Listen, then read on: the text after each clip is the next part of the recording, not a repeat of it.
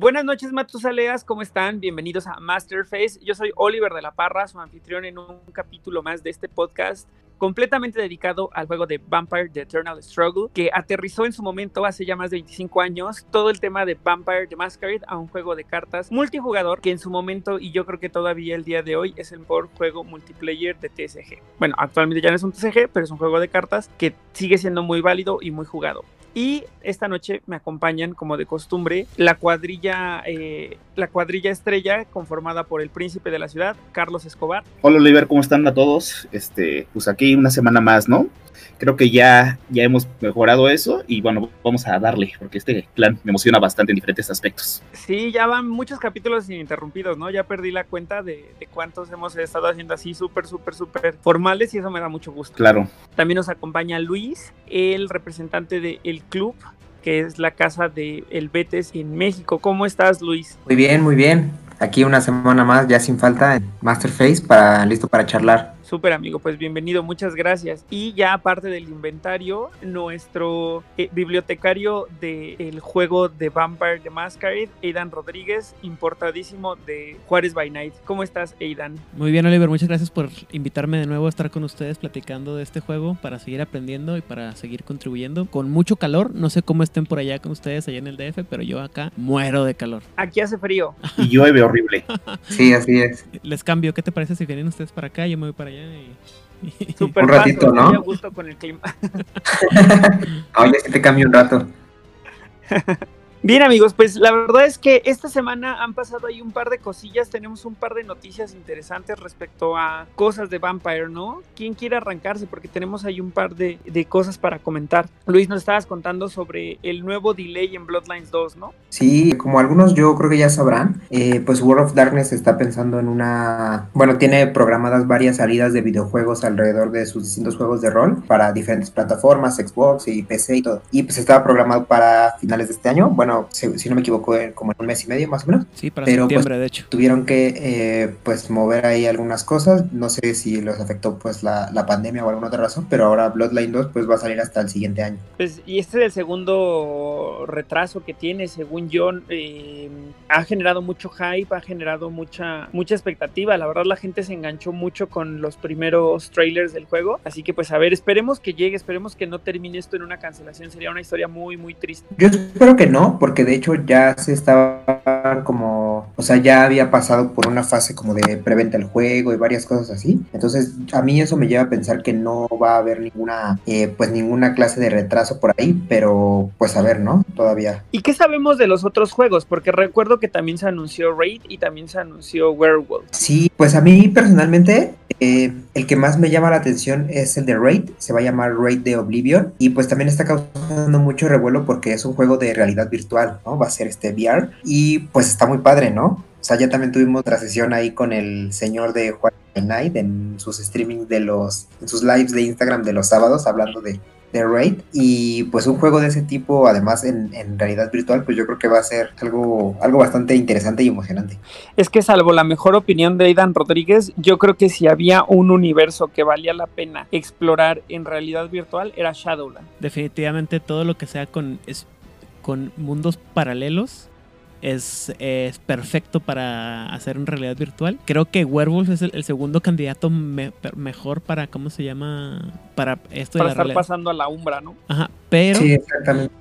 Pero, como bien dices tú, Oliver, es que eh, Wraith en realidad virtual es una idea excelente porque es un mundo diferente que te tienes que meter, definitivamente, para poder disfrutar. Claro, y además todo el tema del terror que te puede inspirar, ¿no? O sea, la realidad tan opresiva que significaba Shadowlands, o sea, como muy, muy brevemente para que se den una idea de cómo sería. Igual si hay algo que sumar, Aidan, me ayudas, pero creo que Shadowland siempre es de noche, el sol es una luz opaca que está sumida en una oscuridad eterna y, y el tema es como súper, súper, súper macabro, ¿no? Nunca sabes dónde te va a salir algo más malvado que ahí que, que te estás echando, ¿no? Sí, exactamente, es un mundo, es un reflejo espiritual de, la muerte eh, y pues es todo lo que tenga que ver con la muerte, todo el lado oscuro, como bien dices, el sol es una es un foco ahí, como ya dije alguna vez, un foco mortecino y que realmente no hace nada, eh, que nada más está dando una luz falsa, por así decirlo, y con esta arquitectura contrapuesta, con... Eh, tiempos y personas que vi- viven en diferentes épocas eh, y que no sabes realmente lo que está detrás de la siguiente vuelta, la verdad. Claro, y que además, obvio, todos los fantasmas eh, visten y portan las marcas de muerte, ¿no? Entonces, todo lo que te tope seguramente va a estar creepy y me emociona mucho jugar ese en VR, definitivamente. Sí, claro, se escucha muy interesante, la verdad. Sí, está padre. Voy a tener que comprarme un Oculus para eso. Sí, pero vale la pena. ¿Qué otra Y noticia bueno, tenemos? Nada más para que pues todos los que nos escuchan tengan, eh, digamos, la lista completa de los videojuegos que se planean, eh, pues viene de Werewolf, que el que se ha anunciado más ahorita es Werewolf de Apocalypse Earthblood, que es un pues RPG como los que hemos visto últimamente, tipo de Witcher, para los que le gusten esos juegos. Y pues vamos a, parece que se- el protagonista es un guerrero de la tribu Fiana. Y además se viene otro juego de Werewolf que eh, se llama Heart of the Forest. Y se vienen otros dos juegos de eh, Vampire the Masquerade. Uno es eh, Shadows of New York, que ese es más como aventura gráfica. Y último que es... eh, Swansong. Exactamente, Que, Swansong está súper hypeado por... eh, ya lo, lo platicamos la vez pasada, ¿no? Sí, En, hace dos episodios lo platicamos, si no mal recuerdo. Porque trae todo eh, estas referencias a, a Boston y lo que ha pasado últimamente en el metaplot de, de Vampiro la Mascarada dentro de la ciudad de Boston. Y la posibilidad de jugar, si no, me acuerdo, si no mal me equivoco, eh, y recuérdame, Oliver, es un Ventru, un Malkavian y una toreadora. Sí, Exactamente. Sí, Sí, Y entonces está súper, súper hypeado. Y aparte de que la verdad se veía bien bonito en el trailer de que sacaron de Swanson. Sí, yo creo que vamos a dejar ahí el eh, pues el link al tráiler en, en la descripción ahí del podcast para que todos lo puedan ver porque seguramente también van a hypear. sí, claro. Sí, sí, la verdad valdría mucho la pena que la gente los vea si es que no los ha visto ya. Y pues esperemos que todos estos proyectos se concluyan exitosamente y pronto, porque creo que muchos queremos disfrutar de, de- de la experiencia de Vampire the Masquerade o de World of Darkness en un videojuego, ¿no? Ya, ya Sí, sí, sí. ya estamos llegando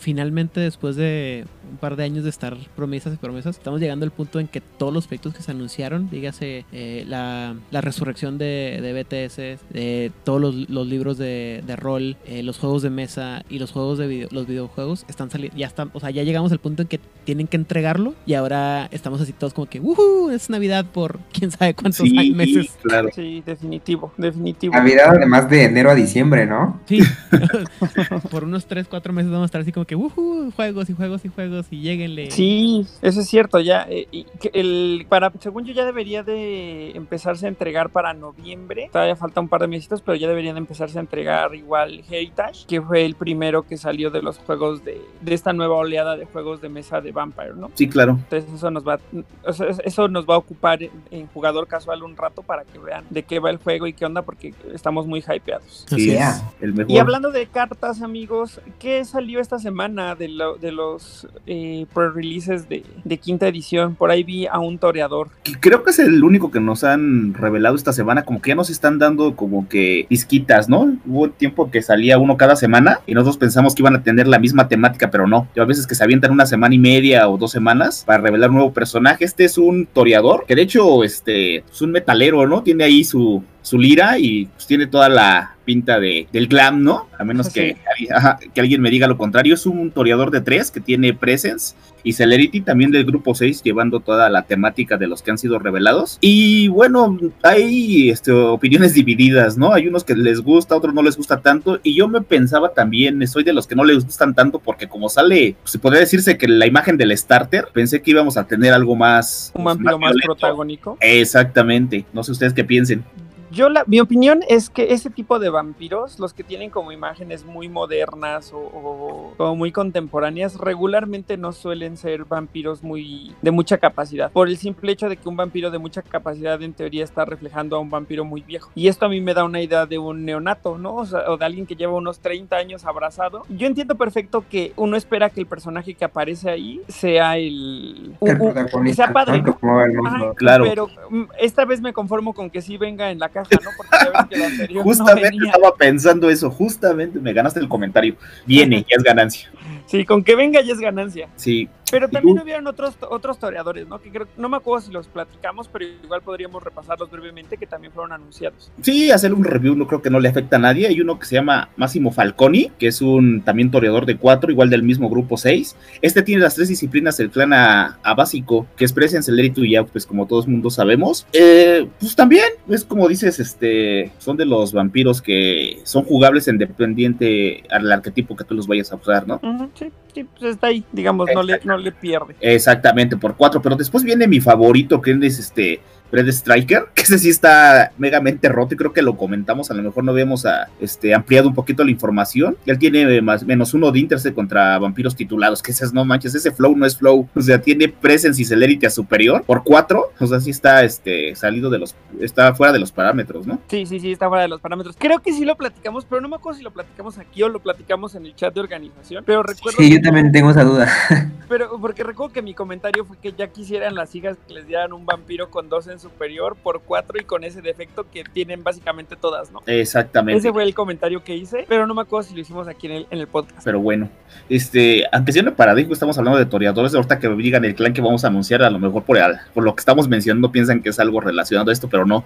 Digo, ya para rápido, de una vez les comentamos los dos este, toreadores que también han sido, o sea, nos han sido mostrados, ¿no? Por spoiler, que es Katy Glens, que es una camarilla de 5, que esta tiene presencia superior, taumaturgia a básico, celerity y auspes a básico también que bueno, también es un buen vampiro, yo lo considero así. Y por último, y a lo mejor esto nos da pie para pasar a la, a la siguiente noticia que se llama Flavio Goncalves, que es un camarilla príncipe de Sao Paulo, a Sao Paulo, perdón, y una vez cada combate puede hacer este como strike dodge. Tiene celerity presence de la, del clan en superior, tiene fortitude a básico y auspes a básico. O sea, Me parece un gran vampiro. Exactamente. Y aunado de esto, pues ahorita que estaba leyendo a Flavio, hay que recordar que el día de hoy, para conocer este podcast, nuestro amigos de Brasil van a tener su torneo, el cual nos han invitado amablemente y a lo mejor posiblemente si ajustamos tiempos vamos a participar en él, que va a empezar a las 3 de la tarde del día de hoy, este, hora de Brasil. Entonces también, también sería bueno, ¿no? Súper. Mencionar. Pues mucho éxito con su, con su torneo y esperemos que sea una experiencia padre para todos los que jueguen. Y pues creo que sin más noticias por hoy, amigos, pasamos a hablar de un clan que tiene ahí algo muy interesante. Eh, me refiero a los Ventru Antitribu. Este clan, antes de que pasemos a que Aidan Rodríguez nos diga cómo eran los Ventru Antitribu en el juego de rol, hay una peculiaridad muy interesante que tiene, que a lo mejor sin, sin investigarle mucho, llama mucho la atención de los Ventru Antitribu y es que los Ventro Antitribu no tienen el mismo set de disciplina que su contraparte de la camarilla. Contrario a los otros clanes, excepto los Gangrel Antitribu, que eso es un tema aparte que ya discutiremos. Pero el tema con los Ventru es que tienen, no tienen Presence, Fortitude y Dominate, sino tienen Auspex, Fortitude y Dominate o sea, cambian presence por aus. Entonces, ¿qué tal, Aidan, si nos platicas un poquito del, juego de rol, eh, de cómo son retratados en el juego de rol y de paso nos respondes a este misterio de por qué no tienen el mismo, el mismo set de disciplinas, aunque en el juego de, de cartas igual hay una razón, hay un layer aparte, ¿no? De por qué no lo podrían tener. Así que arránquese, señor Aidan Rodríguez. Bueno, este, como comentamos ahorita antes de empezar a grabar, eh, hay, varias razones por este misterio, pero ahorita vámonos primero a lo primero, que es cuál es la diferencia básica entre un Ventru y un Ventru antitribu. Si los Ventru son considerados generalmente como que los líderes o los reyes o los, la gente de, dinero, por así decirlo, los Ventru antitribus por el otro lado son los caballeros, los paladines, los que se ensucian las manos. Y esa fue siempre la, la, la comparación que tuve yo en mi cabeza, ¿no? Un Ventru normal va a ser una persona muy refinada, muy de dinero, muy uh, no me toques. Eh, y una y un cómo se llama un antitribu siempre eran eh, los paladines, los que se ensuciaban, los que andaban ahí metiendo, o sea, los que le meten al jale, como decimos aquí vulgarmente en México, ¿no? O sea, esos otros se ensucian y, y es una esa es la parte que los diferencia. Eh, en términos de historia, la diferencia es más que nada porque se supone que los Ventru pues son los que más tuvieron culpa de, de todo lo que fue la, las causas de la revuelta anarquista cuando los, los vampiros más jóvenes se levantan contra los viejos y los Ventru dicen es que incluso con todo lo que hemos acordado los viejos no nos van a perdonar los pecados que hicimos o los crímenes que cometimos entonces mejor nos quedamos de este lado de la de la cosa de la división política y esto genera una división en el clan que tiene que ver más que nada con esta como filosofía de pues que nosotros sufrimos y ustedes no sufrieron, ustedes son los, o sea, es como, en cierta forma son los, el hijo que se quedó con toda la lana y que no tuvo que batallar ni, ni una vez en su vida para trabajar, contra el hijo que se, la, que se fregó toda su vida por eh, tener lo que tiene, ¿no?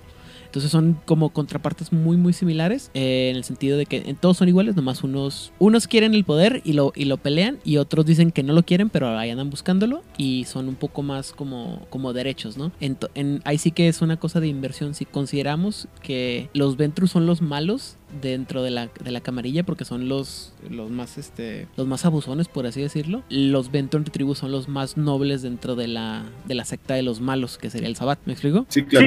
tan así es que ellos son muy son casi casi los que los únicos que siguen lo que se llama eh, el, la senda de la, del acuerdo honorable que es dentro de todas las filosofías este metafísicas y morales del Sabbat la más este buena onda por así decirlo no todo ese ser de ser recto, de ser honesto, de ser honorable y de cumplir tu palabra, cosa que pues va muy en contra de la, la ¿cómo se llama? La filosofía normal del Ventru de vas a hacer lo que sea para tener el poder, ¿no? Y como sea. Entonces, está un poco, es un poco rebuscado, eh, pero sí es, eh, los Ventru un poco sentidos, los Ventru por lo general es gente muy, muy derecha y gente muy enfocada a, a, obtener algún objetivo, pero que no tienen tanto miedo a, a, remangarse el, traje y, cómo se llama, y llenarse las manos de grasa, ¿no? Por así decirlo, o agarrarse a golpes.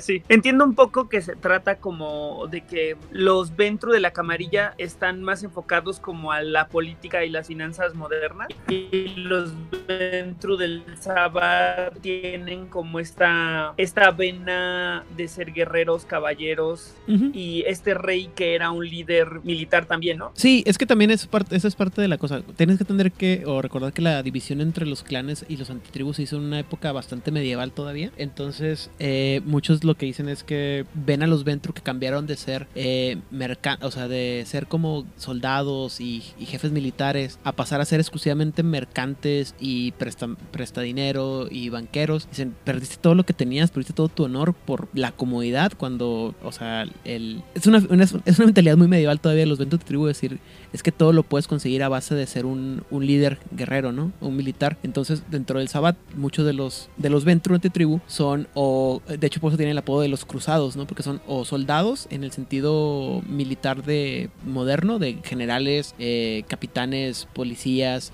lo que gustes. Y también para atrás, pues soldados en el sentido de caballeros, ¿me explico? Y caballeros es de, de espada y yelmo y, caballo, ¿no? Eso, sí, sí, sí, perfecto. Eso es una cosa muy rara. Y la parte de las disciplinas es, que también lo discutimos ahorita antes de empezar a grabar, es que es una, no recuerdo exactamente en qué libro lo menciona, pero tiene algo que ver precisamente con este cambio de perspectiva, de que ellos piensan que por tener el, el el Auspex pueden ver las cosas mucho más claras que, que el, um, el, enfoque social que tiene los Ventru normal. Eh, ahorita lo, lo, estuvimos ahí sacando. En la guía al Sabbat de segunda edición, para el jugador, perdón, eh, aparece la disciplina como Auspex Dominity Fortitude. Pero ya en tercera edición, en la guía del Sabbat de tercera edición, pero es eh, siguen teniendo el mismo um, set de disciplinas que sería um, Dominate Fortitude y Presence. Y según mi teoría, eh, o según recuerdo alguna vez lo discutí con alguien más, es por el simplemente hecho de poder bloquear a los, a los normales, ¿no? Porque pues generalmente no hay alguien que tenga ese esa capacidad de, bloquear uno a uno a los Ventru, sobre todo cuando piensas en, en, combates, ¿no? Generalmente era o tienes fortitud, digo, tienes dominio o tienes presence para bloquearlo y pues un Ventru antitribu sería la único que pudiera tener la misma disciplina.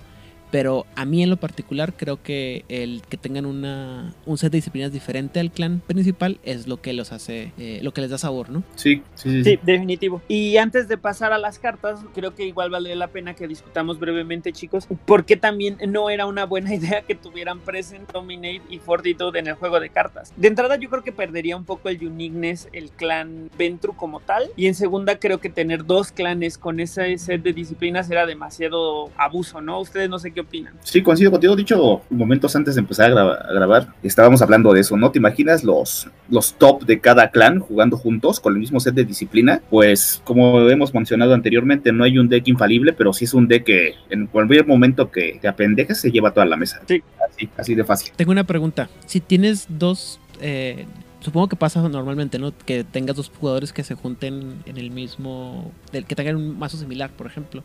¿Qué tan fácil sería que dos clanes diferentes, o, por ejemplo un, antitribu y un normal, que tengan las mismas disciplinas, que se bloquearan por alguna razón, o sea, por decirlo de alguna manera, que bloquearan las acciones del otro porque tienen los mismos poderes. O sea, que la mesa se parara hasta cierto punto. No pasa tanto porque va a depender de las cartas. Igual a lo mejor Carlos le gustaría eh, ahondar un poquito, pero depende mucho de las cartas. El set de disciplinas no genera como mucha rivalidad. En todo caso van a ser cosas parecidas, pero no se van a, a contraponer. Pues. Sí, claro, no son iguales iguales, de hecho, este, son arquetipos totalmente diferentes los que prevalecen en cada, en cada, en cada clan, ¿no? Son, este, a lo mejor va a llegar cierto punto en que sí se van a estorbar en cuestiones de votos, más que nada. Entonces, este, pero sí, Oliver sabe bien que la camarilla vota más duro que el Sabat siempre, y los Ventru todavía más. Entonces, mm, a lo mejor el Ventro Antitribu sí se puede oponer a bloquear ciertas acciones en ciertos puntos, con, o sea, antes de llegar a la votación, ¿no? Entonces se puede llegar a, un trato como sucede comúnmente dentro de las mesas, pero así que, que haya, que se pare la mesa porque están estos dos clanes en juego, no, porque también depende de los demás, pero sí, sí, sí puede haber algo ahí, pero no al punto de pararse en una mesa. Estoy de acuerdo. Y pues bueno, ¿qué les parece si Luis nos cuenta su selección de cartas dedicadas al clan para esta semana? Que aquí hay cosas bien interesantes. Sí, sí, sí. Eh, pues aquí yo creo que nos va a tocar un, sabor interesante, porque justamente lo que comentábamos ahorita, digamos, como fuera de, cámara, es que eh, el, los Ventro Antitribu tienen un sabor muy particular respecto a sus cartas de clan, ¿no? Que puede ser comparado tanto con los Ventro de la como con incluso yo diría un poco con el con los La Sombra, como habíamos visto, ¿no? Porque tienen este enfoque muy dirigido hacia la política, pero eh, digamos, a diferencia de los Ventru de la Camarilla que ya habíamos dicho, que eh, revisamos en su capítulo y que tienen muchas cartas que los ayudan a votar muy fuerte, a ganar de votos, este clan tiene unas enormes, enormes herramientas para bloquear los votos de otros jugadores. Entonces, no los ganas para ti, sino suprimes los otros jugadores y digamos como que así es la manera en la que tú tienes esa ventaja, ¿no? Y yo lo comparo un poco con los La Sombra porque finalmente es, una, es un enfoque como mucho más agresivo en la política, ¿no? Pero vamos a revisarlas y pues ya que cada quien se haga su opinión. Eh, la primera es una Master que se llama Demonstration, eh, cuesta uno de pool, es una carta única que eh, tú la pones en juego y en cualquier, bueno, en, durante cualquier referéndum, en la fase de, bueno, no, no referéndum, sino eh, acción política, porque eso puede ser una diferencia importante, eh, tú tapeas esta carta durante la fase de los votos y le puedes cancelar los votos a cualquier vampiro. Cartota. Sí, o sea, ese es un most en todos los decks que lleven Ventro Antitribu. Incluso recuerdo haber llevado nada más un par de Ventros Antitribu en algún deck. Creo que era Ingrid Russo y valía toda la pena meter un Demonstration just for the LOLs. Sí, sí, sí, además, este, ustedes resuelvanme una duda, pero si no me equivoco, la carta, por ejemplo, para que sepan, dice textualmente que puede cancelar los eh, votos, o sea, votes o eh, ballots en inglés. Y si no me equivoco, esta parte de los ballots regularmente se refiere al subreferendum priscus, ¿no? O sea, cuando dice cancelar los ballots, eh, también podrías cancelar los, o sea, digamos, como ese voto subreferendum y si tú eres el que traes al priscus, entonces como salir victorioso ahí, por ejemplo. Sí, la verdad, ahí sí espero que Carlos nos aclare. Sí, justamente se considera, cuando tú haces una votación, digo para aclararlo, si hay un más de un priscus, hay un subreferéndum, ¿ok? Dentro de ese subreferéndum puedes hacerlo para ganar ese subreferéndum que va a votar en conjunto al principal. Entonces, por ejemplo, si yo tengo, por ejemplo, a Gratiano que vota horrible contra los priscus que tienen un voto más, entonces mi priscus tapea, tapea durante ese referéndum, este, demonstration, y voy a ganar. Entonces esos tres votos oficialmente son para mí, porque yo tengo ya la mayoría de los votos, o sea, como que va a ser entonces sí, sí, sí, sí, pero siguiendo los acuerdos del subreferéndum, dentro de ese, ese subreferéndum hacemos esa votación y ganamos, ¿no? Entonces sí, sí es válido. Muy bien, correcto, pues sí, para tenerlo bien aclarado, gracias, gracias. Eh, pues vamos con, otra máster, ¿no? Para seguir con esta, eh, con esta cuestión. Esta es una que a mí me gusta mucho y que se me hace muy, muy ruda contra la camarilla, ¿no? Porque además es súper frontal contra la camarilla. Y es el Framing an Ancient Grudge una máster que tú seleccionas a cualquier príncipe o primogénito. O si seleccionar a un Justicar puedes hacerlo, pero tienes que quemar tres de pool. Y en ese momento ese vampiro pierde el título. Se, se me hace una carta súper, súper padre. O sea, es muy poderosa. Tampoco sé si es algo que debas de llevar todas las veces porque no sabes si siempre te vas a enfrentar a un Justicar o a un Príncipe o a un Bishop. Yo creo que en un par de meses esta carta va a cobrar más poder ahora que lleguen las cartas de quinta edición, pero sí me parece que en la lectura me parece muy muy contundente eh, lo que puede hacer. Sí, justamente, justamente coincido contigo porque si te toca un entorno o una mesa donde no hay nada de esto, pues es un espacio que llevas ahí pues, ocupando, ¿no? Donde puedes poner rostro demonstración para que te salga más rápido, pero aparte la juegas en el momento, no es una carta que se quede en mesa, entonces a lo como bien mencionas, yo creo que se va a jugar bastante llevar un par de copias contra los futuros decks, ¿no? Sí, definitivo. Yo creo que la vamos a ver más ahora que lleguen las nuevas cartas. Sí, yo también lo creo, sobre todo por esta, eh, pues enorme, no solamente por las, las nuevas ventajas que le dieron a los primogénitos, sino también por todos estos vampiros de, de Crypta 6, que son príncipes y son baratos, ¿no? Entonces yo, que yo creo que ahí esta carta es la, la que les va a dar muy fuerte. Sí, bastante. De acuerdo, estoy muy de acuerdo. Y me gusta mucho cómo van perfilando al clan como un oponente político duro, ¿no? O sea, como, como alguien que realmente representa un riesgo. Porque una cosa es que tengan votos y que estén ahí estorbando con sus votos o haciendo presión con sus votos. Otra cosa muy diferente es que te cancelen votos y que te los quiten permanentemente. Sí, sí, sí.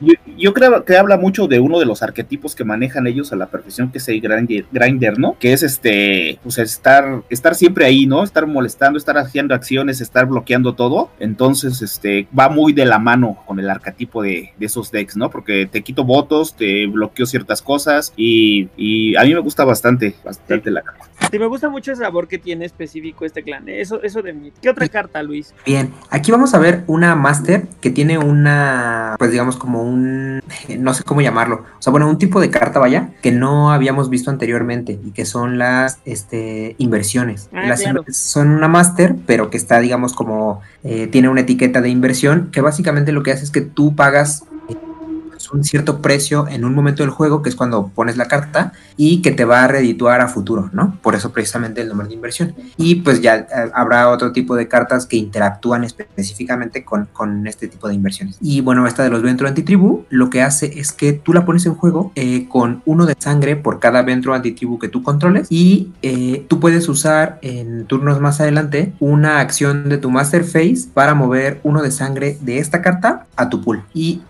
quemas la carta cuando ya no tiene sangre encima. Y es importante esta mención, para los que no lo sepan, de usar una acción de tu Master Phase, porque aquí de todos modos, si, si me equivoco, Carlos me, me, corregirá, pero si yo, por ejemplo, juego una carta Master Trifle, que regularmente me daría opción a jugar una segunda carta, entonces podría usar esa segunda, digamos, como acción de Master Phase para eh, jalar esa sangre, o si tengo un Partenón en juego, podría jugar mi Master normal y tapear el Partenón y luego eh, bajar la sangre de esta inversión. Sí, justamente como lo acabas de mencionar, así tal cual. Uh -huh, sí, así tal cual. Incluso el, el, Partenón, solamente para ponerlo desde otra perspectiva, el Partenón te permitiría quitar dos sangres, ¿no? De esa carta. Claro, si no tienes alguna máster en mano, pues aprovechas. Uh -huh, ¿no? Justamente. Correcto. Pues a mí me parece una gran carta. No, yo no he visto muchos arquetipos de este, de, digo, de este clan eh, de, de Winnies, donde blotees un montón de, de minioncitos y puedas sacar mejor provecho de ella. Pero igual y con tres ya son tres pulls, ¿no? Porque creo que la carta no cuesta nada. Claro, es lo que iba a comentar. No recuerdo bien si los demás que son genéricos, por así decirlo, que los puede usar cualquiera, este, tienen este, o sea, vienen sin costo. Creo que todos tienes que invertirle algo, ¿no? No, no, no son así nada más de ponerle ya. Hay como sí, dos o tres diferentes amigos y hay uno que sí me acuerdo perfecto que tú pones y te lo duplica y luego lo vas quitando. Ah, sí, claro, claro, claro. Sí, ese sí, ese sí lo recuerdo. Secret Arts, algo así se llama, creo, no recuerdo bien. Tampoco recuerdo perfecto el nombre, te voy a mentir si te digo. pero, pero que finalmente pues mantiene este sabor, ¿no? De los Ventru, que finalmente esa, esa de, eh, o sea, cuando tú estás haciendo la inversión en cualquiera de las otras cartas, pues finalmente es hacer, digamos, ese esfuerzo por, por poner algo ahí que tú sabes que se puede redituar más adelante, pero sigue siendo un riesgo, ¿no? Porque podrías perderlo de distintas maneras o simplemente no llegar a cobrarlo. Pero en este caso de los Ventru, pues que finalmente siempre ha sido un clan que ha ostentado el poder de una u otra manera, pues como que los riesgos para sus inversiones y para sacar un provecho más adelante, pues son menos riesgosos que para otros clanes, ¿no? Sí, de acuerdo. Y me parece que el precio, o sea, por, por no pagar nada y ganar pools, o sea, me parece bien, aunque tengas que pagar un máster, o sea, igual lo vas viendo, ¿no? Ahí vas viendo cuándo te va dando los pools, o sea, me parece una carta que está padre. Sí, bastante. Solo que creo que también es una carta que tienes que esperar after midgame, ¿no? En cuanto ya tienes arriba todo lo que puedes tener para que también sea más contundente. Exactamente, exactamente. Y pero para eso tenemos esta otra carta que eh, pues va a ayudar mucho, ¿no? En estos casos. Y es una carta que a mí me parece eh, bastante fuerte, o sea, bastante fuerte, que ya quisieran otros clanes tener, pero que igual quiero saber su opinión porque yo no sé, y lo veremos cuando lleguemos a los vampiros, qué tanto lo aprovecha este clan en específico, ¿no? Y eh, es el Recruiting Party. Es una acción que lo que hace es que a cada Ventru antitribu que tú tengas en tu región incontrolada le pones una sangre del banco. Ahora, este tipo de cartas ya los hemos visto en clanes, como por ejemplo fue el caso de los Gangrel, ¿no? Que tenían el Thing y que iban bajando sangre a vampiros, ¿no? Y que hablábamos de cómo, a diferencia de las cartas de, eh, de Presence o de Dominate que hacían este efecto, pues aquí el caso es que no, no tiene restricción de edad, ¿no? De nuevo. Y la ventaja de este de los Ventru antitribu es que además tampoco es a un solo vampiro, es decir, es a todos los que tengas en tu región incontrolada, que si estás jugando monoclan, pues entonces es una gran ventaja, ¿no? Y decía yo que, que, no sabía qué tanto le sacaban provecho porque, pues justamente como decía Oliver, no, no se han visto muchos arquetipos de Winnies en donde pues tú saques a una enorme cantidad de vampiros, pero donde sí es que finalmente, y lo veremos más adelante, eh, pues los antitribu tienen unos grandes arquetipos de paredes y finalmente cartas como esta que no solamente te permiten sacar a vampiros más rápido, sino que te permiten generar esa sangre en tu región incontrolada, que aunque no vayas a sacar al vampiro, en tu fase de máster, que diga, en tu fase de influencia, vas a poder regresar esa sangre a tu pool y seguir ganando recursos. No, y como bien mencionas, Luis, a mí, ahorita que estaba viendo esta carta, se me hace muy, muy útil, ¿no? Eh, hablando del arquetipo que mencionaba Oliver, que no hemos visto en México, por lo menos yo no lo he visto, de hacer este, un arquetipo con Winnies, porque como bien mencionas, no te limita a la edad, entonces puedes sacar un vampiro sumamente barato en tu primer turno, dos, puedes sacar a Juan Cali, si no me equivoco, que es muy barato, y él empezar a pasar sangre, ¿no? Para empezar a sacar vampiros de cinco y así sucesivamente. Se me hace Sí. muy, muy, muy útil. Sí, sí, además también consideramos que tienen Fortitude y Dominate, ¿no? Entonces de repente que puedan hacer esta carta, más un Govern de una line superior, más un Scouting Mission en superior, y de repente ya trajeron a un vampiro en un turno y de una manera muy eficiente, ¿no? Eso, eso creo que también, eh, o sea, es una carta versátil, pues. Sí, o valerte de Ingrid Russo, que creo que cuesta 4, tiene Dominate a superior, y usar Ujú. las de Dominate, que ahorita no recuerdo el nombre, que no es el Govern, que no te cuestan sangre, a lo Scout mejor bajas este, ajá, a Scout Mission, perdón, y bajas Dress, porque haces este, haces Rick Drice y vuelves a hacer esto. Entonces ya para el segundo, tercer turno que estás haciendo esto, creo ya tienes bastantes minions en juego, y aunado a la carta de inversión que mencionaba Luis hace un momento, pues yo creo que ya puede ser redituable, ¿no? Y hasta ya se me antojó hacer uno de Winnies de Ventro Antitribu. Sí, claro. ya, ya todos vamos a hacer Winnies de Evento Antitribu y vamos a probar todas las, las Masters de, de Dominate para ponerles todos en superior. Sí, claro. definitivo. Es, es que eso, eso de eso de un, un antitribu Winnie no es este es en términos generales, ¿eh? O sea, no, no, no existe tal cosa como un vento antitribu que sea un Winnie. Sí, claro. Pero aquí son muy Sí. castrosos y poderosos. Sí, y además tienen Fortitude, ¿no? Lo cual también les permite de repente, pues, prevenirse el combate, jugar freak drives, hacerte ahí unos trucos malvados con agravados por los Daring the Down o cosas así, ¿no? Entonces, eh, eh, el, el clan como tal, o sea, el set de disciplinas me parece muy, muy, muy interesante. Sí, claro.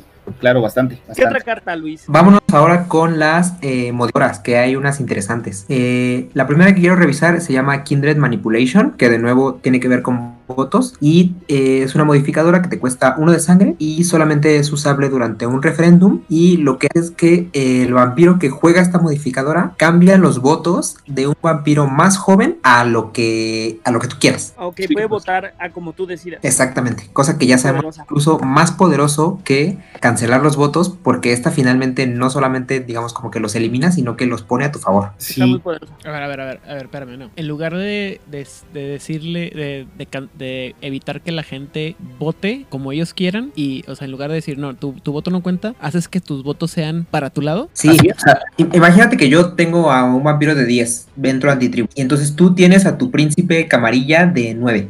Ajá. Entonces, mi acción política y tú dices, ah, pues no, pues con mi príncipe va a votar y tienes dos votos en contra. Yo te digo, no, juego esta modificadora y ahora tu príncipe vota como yo quiera y va a votar a favor. O sea, esa carta se puede llamar PRI fácilmente. Más o menos.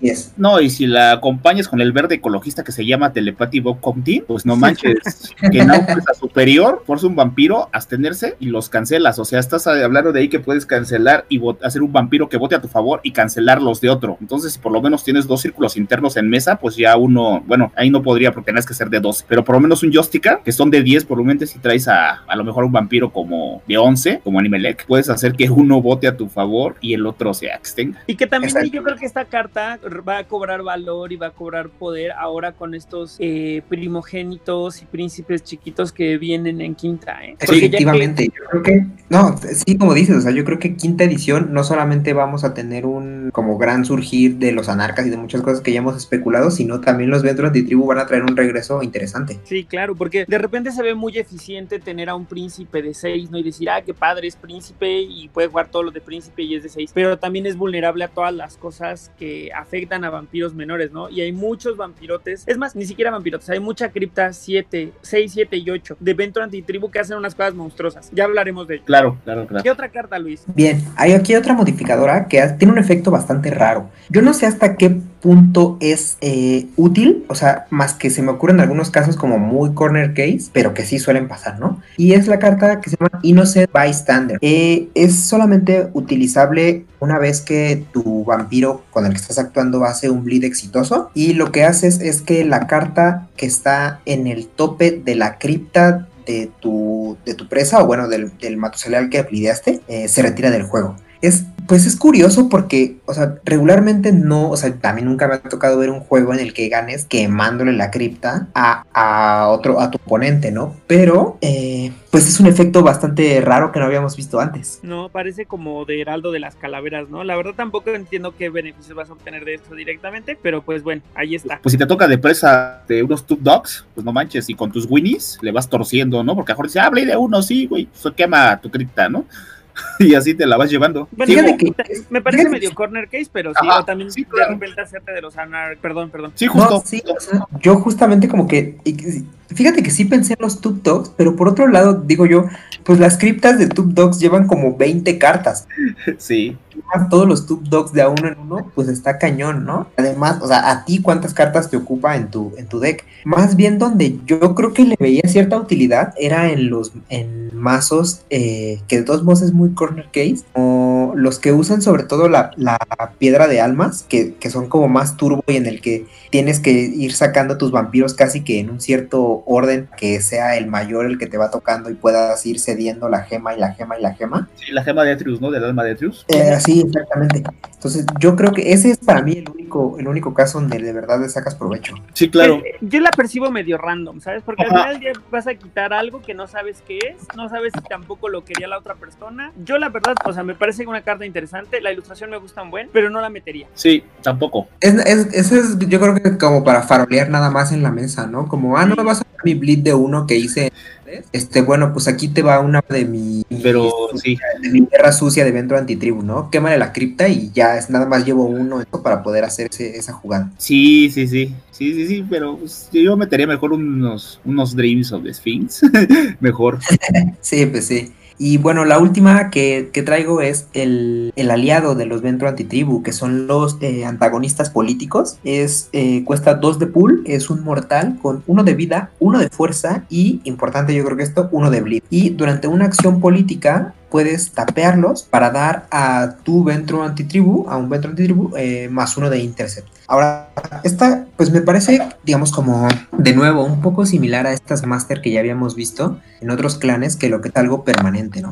Es mucho más corner case por el hecho de que no siempre lo que vas a querer bloquear o lo que vas a tener ahí junto a ti son las eh, políticas. Digamos como que eso está más del lado del sabor del clan. Sin embargo, sí pueden presentarse casos en los que sea útil, en el que a lo mejor si te toca un clan que no tenga sigilo, pues no tengas que gastarte tu, tu, tus uso o tus cartas de, de Auspex, sino que simplemente con este aliado pues puedas bloquear, ¿no? Pero además yo creo que no, no se vuelve inútil en el caso de que no te toquen, porque finalmente también puede blidear, ¿no? Entonces el hecho de tener ahí a un aliado molesto que esté blideando y blideando, pues también este, tiene, tiene su haber, ¿no? Sí, o sea, creo que donde radica la utilidad de esto es que hace de todo. Puede pegarte de uno, puede blidearte, puede darte el más uno de intercept. O sea, me parece que es un aliado muy, muy, muy polifacético que está bien. O sea, el tema nada más es contratarlo, pero ya una vez que lo tienes en juego, me parece algo que va, va a sacarle provecho de una manera u otra. Y aparte no es único. Eso también. Exacto. O sea, y no dice que si tienes dos no puedes tapearlo la misma acción para darle al mismo Ventru otro, dos de intercept. Vaya, eso te me hace bien. Con un par que tengas en tu mazo, sí pueden darte ciertas cosas, porque aparte ese uno de bleed es una trampa, porque por lo regular los Ventru tienen domine. Y entonces, si, si te va a bleedear el de uno, pues ¿qué vas a hacer tú? Como si estás defendiendo el. Pues te vas a dejarlo pasar, porque a lo mejor quieres lo bloqueas a él y el que te va a bleedear fuertemente es el Ventru, ¿no? Ujú, sí, Justamente. Y pues ya, esas serían todas por, por esta semana, pero sí, sí quisiera mencionar que, eh, pues siguiendo esta temática de, de poder político que tienen los Ventru antitribu, en, pero del lado del Sabbat, eh, sí tienen un par de cartas, como ya veremos en el capítulo específico de, del clan eh, dedicado a la secta del Sabbat, que las cartas que otorgan títulos de ciudades de parte del Sabbat, de arzobispos, hay algunas ahí que tienen el beneficio específico para los Ventru antitribu que reclaman, digamos, ese territorio, que después de hacer esa acción política eh, se enderezan, ¿no? O sea, si fuera de cualquier otro, pues se quedan tapeados, pero si es Ventru antitribu, pues se enderezan y ya con el título. ¿no? Sí, creo que eso, esas fueron cartas de las que no hablamos, porque también existen en su también existen los praxis, ¿no? De, de lo en, para volverte En la príncipe, camarilla. que benefician a ciertos clanes. Correcto. Sí, sí, es real, es real. Y aquí además esos, bueno, lo que siempre me ha llamado la atención de esas cartas en específicas, eh, específicas es de dónde son los arzobispados, ¿no? En este caso creo que son Atlanta, Washington y el otro no recuerdo, Ámsterdam. Son para, para los Ventru antitribu son Washington y son Y Amsterdam. Washingtonians, sí, que son arzobispos que ya existen y que son de los Ventru Antitribu y que además son súper padres, ¿no? O sea, tienen mucha onda esos en especial. Exacto. Sí, Súper, pues muchas gracias Luis por el- la selección de tarjetas dedicadas al clan de esta semana. ¿Qué les parece si empezamos a hablar de los, de los vampiros? Claro, y bueno, antes de que pasemos a hablar de los vampiros, también hay, creo que uno o dos fiestake, que también si eres de cierto clan es lo que vuelve varones a los, a los anarcas. También hacen ciertas cosas diferentes fiestake para ciertos clanes. nice. Aunado a esto, ¿no? Nada más para darle un poquito de, de, ¿cómo se llama? Relacionado a lo de los praxis y a los demás. A excepción de que el fiestake es una acción, no es una votación. Ok. No, la verdad es que no lo tengo tan claro, ¿eh? Voy a revisarlo porque no me acuerdo que beneficie a algún clan en específico, pero pues también tendría sentido, ¿no? Sí, el Seattle, este sí, sí, este, si el anarca es un gangrel o gangrel antitribu, él obtiene un voto más el durante los referendos que llama, el de Seattle, Fiesta Seattle. Suena bien padre. Ajá, entonces sí tiene así como que, hay- y hay otro que ahorita no, no, no me re- no recuerdo, creo que es el de Boston, que a los toreadores también hace exactamente lo mismo. Si es toreador o toreador antitribu el de Boston, en las votaciones que él llama, le da un voto más. Creo que son esos está dos. bien padre, está súper bueno. Exacto, y ya nada más para pasar ahora sí a los vampiros, Oliver. Pues muchas gracias. Bien, esta vez vamos a, les propongo una estructura diferente para hablar de los vampiros. Vamos a hablar de los Winnies al principio, pero es que siento que aquí hay vampiros muy destacados en todos los niveles. Entonces les traigo una selección de vampiros desde lo más chiquito hasta lo más grande. Y si a ustedes se les ocurre alguno o consideran que hay algún Winnie que queramos platicar, eh, adelante. Y vamos a, avanz- a, a platicar el único vampiro que creo que hemos hablado que cuesta dos, pertenece a un clan y tiene una disciplina superior. Ah, claro. Me refiero a Rico Loco. Este, de Mexican Power, ¿no? Sí, Rico Mexican loco. Power. Qué bueno que sí lo vamos a mencionar. Muy bien. Y además es mano negra, por si fuera poco. Sí, pues es que ese loco más vale que lo tengas controlado con la mano negra.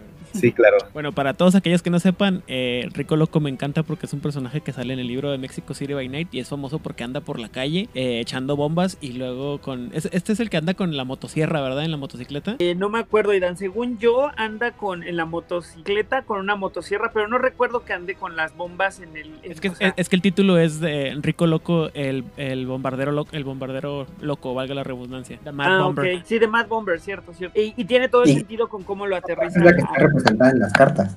Exacto, lo aterrizan muy bien a la carta. Que la verdad es que es una doble, es un doble detrimento. No sé si realmente lo vale o si, o si fueron demasiado manchados en ponerle dos detrimentos, pero ahí les va. Dice, si, si Rico está listo durante tu Master Phase, mueve una carta de bomba de tu mano o de tu Ashim sin costo o él toma un daño. Durante tu fase de desgirarte, si Rico está listo y tiene una bomba, quema la bomba y a otro Ready Minion que tú controle eh, y otro Ready Minion que tú controles toma dos daños. entonces el chiste es, él va a proveerle bombas a todos, ¿no? Así es como lo visualizo. Sí, yo he visto que lo juegan, ¿cómo se llama el gangrel este? Que Cantecutli, que ya ves que es inmune al daño de bombas. Lo usan con él, yo lo he visto que llevan a Rico Loco y llevan al otro tipo. Ah, órale, qué, qué interesante. Exactamente. Sí, sí, sí, está muy, muy padre, porque aparte los dos, este, pues son oriundos de por acá, viven por acá, ¿no? Entonces, este, hacen algo, algo loco con esos. No he visto muchos, porque son como decks experimentales que luego se te ocurren, pero se ven a divertido. Suena divertido. Y, y pensando un poco en un vampiro de 2 con fortitud superior, o sea, obvio no puede pagar el Kizopraki, creo que es lo primero que me vino a la mente, pero sí puede beneficiarse de hacer mucho combate y prevenirse con un montón de cartas gratis, ¿no? Sí, sí, sí, sí, bastantes, bastantes. Súper. Ahora, ¿qué les parece si hablamos de un vampiro de 3? Que me parece que está padre. Y me refiero, bueno, la verdad es que de 3 hasta podríamos saltarnos. De 3 aquí anda, por ejemplo, Juan Cal, que lo mencionaste tú hace ratito. Exacto. Que tiene Auspex y Fortitude, que me parece bien. O, por ejemplo, estas. Bueno, mejor dicho, de los de 3, creo que vale la pena hablarlos porque existen las tres combinaciones, ¿no? Fortitude Dominate, Auspex Dominate, Fortitude Aus. O sea, hay de todo. Exacto. Pero Exacto. la cosa se pone buena cuando llegamos a los de 4. Ahí sí se pone interesante este tema. Y tenemos que hablar de Ingrid Russo, que creo que ha estado en un montón de decks de un montón de personas por el hecho de costar 4, tener Fortitude básico y Dominate superior. Sí, no manches. Sí. Bastante loco, ¿no? Bastante lo. Que un vampiro de 4 llegue y te blide con un Govern, un más uno de bleed que, del que no tiene límite y un conditioning, ya se pagó. Sí, Sí, sí, sí, sí. Me viene a la mente el, el Trevor antitribu, que se me acaba de ir el nombre, que también este. Eh, Kid Moody. Exactamente. Sí. Y, Exactamente. y que además, si no me equivoco, juegan juntos, ¿no? Porque creo que Kid Moody es grupo 3. No recuerdo, no recuerdo, pero igual sí habría que checarlo porque te Estoy imaginas. bien seguro que sí, porque yo tenía un deck que los llevaba a los Ah, Ah, sí, no, Oliver. de hecho, de hecho no, de hecho Oliver estaba, ahí se les coló la trampa, se le fue al juez porque son grupo 2 y grupo 4. Ajá. Debe de haber otro, ¿no? Es que según yo hay otro que tiene Dominate superior. Bueno, cacho. igual lo platicamos. Con las Pero manos no, en no, la pasa. No, ¿sabes qué fue? Ya me acordé. No era Kid Moody, o sea, Kid Moody sí estaba en ese deck, pero Ingrid Russo estaba en el deck de los Winnies que tenían Auspex. Ah, Aunque ya, ella no sí. tuviera Auspex, ella tenía Dominate superior, ¿te acuerdas? Los de Beatriz Langú y todo. Ah, claro, claro, claro. Era ahí, ya, ya, ya. Que, con los que sí juega, o sea, ya nada más para tirar el dato y ya lo mencionaremos cuando llegamos a ese clan, es con los eh, Giovanni de Dominate Superior. Ah, claro, ahí también lo he visto. Como dice Oliver, lo hemos visto en tantos decks y de diferentes clanes por el solo hecho que lleve Domine y a superior. Sí, claro, y por cuatro, ¿no? O sea, puede llegar en un, en un turno sola y hacer todo el mal que puede. Y ya después a lo mejor no va a hacer mucho, pero de que hizo el mal ya lo hizo. Pues sí, así es. Ok, creo que ella es así como la superestrella de 4. Y de ahí, bueno, al- aquí hay uno que me gustaría mencionar, porque de repente, así descontextualizado, es un vampiro que cuesta 4 y que se parece, que está muy raro. Y me refiero a Rendell de Coward, que tiene Ah. Dominate, Fortitude y Obtenebración en básico todo. Es como la sombra chiquito, ¿no? Sí, y de repente dices como para qué quiero esto, pero es porque hay algunos vampiros del clan del clan Ventro Antitribu que tienen obtenebración. Claro. Y juega con ellos, ¿no? De hecho. O sea, no juega con los más viejos porque este es grupo 4, pero juega con los nuevos que salieron. Ah, claro, creo que con Bruce de Guy sí juega. Con Bruce Sí. de Guys juega. Ajá. Para, para todos aquellos que dicen que dentro de Antitribu en realidad son las sombras, pues ahí están los que tienen obtenebración. Sí, claro. Claro, y es que además también está el tema de que igual a lo mejor no lo vas a jugar con los Ventro Antitribu, pero sí me parece una muy buena adición a jugarlo con los La Sombra y de repente ver si, si puedes hacer sinergia con ese, Ah. con ese Fortitude, ¿no? Sí, sí, sí, sí, justamente. Bien, y de aquí las cosas empiezan a descontrolar, amigos, porque para el grupo 5 ya hay cosas que están rotísimas. Y me gustaría empezar con el vampiro de grupos de, de capacidad 5 de los Ventro Antitribu, y me refiero a Neighbor John. Sí, justamente. De hecho, sea, ¿es en hablábamos de él, ¿no? La semana Sí. pasada, que hacías un review de lo que es. Sí, sí recuerdo que lo mencionaste. Sí, recuerdo que sí lo mencionamos. Bueno, les platico rápido. Neighbor John tiene Auspex superior, Fortitude básico, Dominate básico y más uno de Inter. Que por uno de Intercept 5 me parece baratísimo. Sí, con Access a superior. O sea, este vampiro es tan poderoso que lo llegué a ver en decks que no tenía nada que ver con, con Ventro Antitribu, pero iba ahí a estorbar y a redirigir. Sí, sí, sí, sí. No, es que sí, yo he visto muchos decks que se basan en él, los demás ya van a acompañarlo nada más por ese uno de Intercept que le da. Sí, es que es muy poderoso, muy, muy, muy poderoso. Ahora, un poquito como en el mismo feeling de estos vampiros que de repente dices, ¿qué onda? Está Gerard, que cuesta 5, tiene Auspex básico, Dominate básico, Fortitude básico y Obtenebración básico. O sea, una invitación a volverte anarca, pero tiene Obtenebración, lo cual también me parece que está padre. Sí, claro, y como bien dices tú, volverte anarca, ¿no? Porque cuatro disciplinas. Este creo que pues hasta hubiera sido de cuatro y hubiera estado perfecto porque solo tiene cuatro puntos. Sí, es que sabes que este es grupo 2, entonces en aquel entonces la formulación era un poco más estricta, pero actualmente sí podríamos haber visto a un vampiro como este costando 4 sin problema. Exacto, sí, buenísimo. Y este, hablando de los que pueden jugar, creo que juega con el otro muchacho, ¿no? El que es de grupo 2 también, que viene en el starter. Y, ay, ¿cómo se llama? No recuerdo el nombre, pero es muy famosón. A Gustav, que tiene también una tenebración, si quieres irte un poco más con sigilo. Gustav Malenhaus y ellos, que Ajá, sí, claro, claro, hay un par de vampiros grandes que tienen obtenebración. Y Quentin justo, también. Quentin, claro, exacto, exacto. Y creo que acabas de dar en el clavo de cuál es el uso que le van a sacar a la obtenebración. Definitivamente va a ser sigilo, ¿no? Para poder pasar los gobernen superior o, o lo que tengan que pasar. Correcto. Fregar, dices tú. Es sinónimo. Ok. Ok, otro de cinco, así rápido, que también súper, súper anarqueable. Vincent Day, Paladin and Paragon. Ah, claro. Claro. Cuesta 5, Auspex, Dominate, Fortitude, Potence y Taumaturgia en básico. Y si tú controlas el Edge, lo puedes quemar para obtener un voto más. No manches. Este sí está súper anarqueable, ¿eh? como dices tú. Saber Sí. set de disciplinas nada más. Sí, sí, la neta es que está muy, muy, muy padre. Grupo 2, me parece sólida la combinación de disciplinas y seguro tiene un montón de vampiros con quien jugar para volverse anarquista. Sí, porque con ese set de disciplinas, no manches, cabe en cualquier, casi en cualquier lado. Y, y que además me, me parece además chido porque mm, ah, como que replica un poco la manera de jugar de los Ventro Antitribu dentro de los anarcas, ¿no? O sea, los anarcas tienen estas cartas que eh, ahorita no recuerdo cuál es la que la que funciona con la reacción que es de Celerity, Auspex y Fortitude, que te permite bloquear sin, sin tapearte eh, y que puedes usar más de una sola disciplina para poder jugarla. Entonces, o sea, mantiene esta cuestión de la pared, pero al mismo tiempo quieres hacer votos y de pronto no te deja tan fácil porque quemas el Edge y ya conseguiste dos en un vampiro que no tenía nada, ¿no? Sí, justo, justo. Y creo que ese es el gran encanto de Vincent Date, que se, de repente se olvida mucho que por el Edge él va a conseguir dos votos. Y está padre, ¿no? O sea, que el Edge valga dos de repente, si que lo tengas calculado, es, puede cambiar los resultados de la votación. Sí, claro, bastante bueno. Sí. Y de ahí, amigos, pues ya nos vamos a Nada más, palabras mayores. Déjame un, un- una, un apunte. ¿eh? La verdad es Claro, que claro, yo, yo siempre olvido, yo siempre, siempre se me olvida quién es este hombre y, y por qué, pero lo odio. pues Siempre es un persona- un personaje muy aburrido, muy tonto dentro del juego de rol. Pero dicho sea de paso, precisamente por eso es el, el título que tiene de Paladín y Paragón, porque él, si alguien representa en, eh, en términos de historia que debe ser un Vento de tribu, es Vincent Day, porque es una persona súper honorable, súper eh, dedicada, súper, eh, eh, ¿cómo se dice? O sea, una persona a la que puedes confiarle tu vida es Vincent Day. Honorable. Ajá. ¿Y en qué, en qué libro sale Vincent Day y Dan Rodríguez? Yo la primera vez que lo leí, si no me equivoco, lo leí en el fabuloso libro que es eh, Los Hijos de la Noche, Children of the Night, Mm, ok. y lo vuelven a retomar en, en ¿cómo se llama? En la, El Saber de los Clanes o Lord of the Clans. Pero a mí me cae muy gordo Súper. cuando lo leí, pero es, ahorita que lo estoy revisando otra vez, pues es amigo de Kyle Strathcona, que vamos a mencionar, que creo que vamos a hablar más del al rato. Y de mi Claro. amor platónico Basanta Cena, entonces oh, ya, ya como que subió un, un poquito en mi, en mi escala de estima, pero en realidad, eh, o sea, la historia de él es, es tiene que ver mucho con los templarios y cuánta cosa, pero él es, su jale es ese, ser una persona, es un mensajero y es una persona a- en quien todo mundo confía. Ok.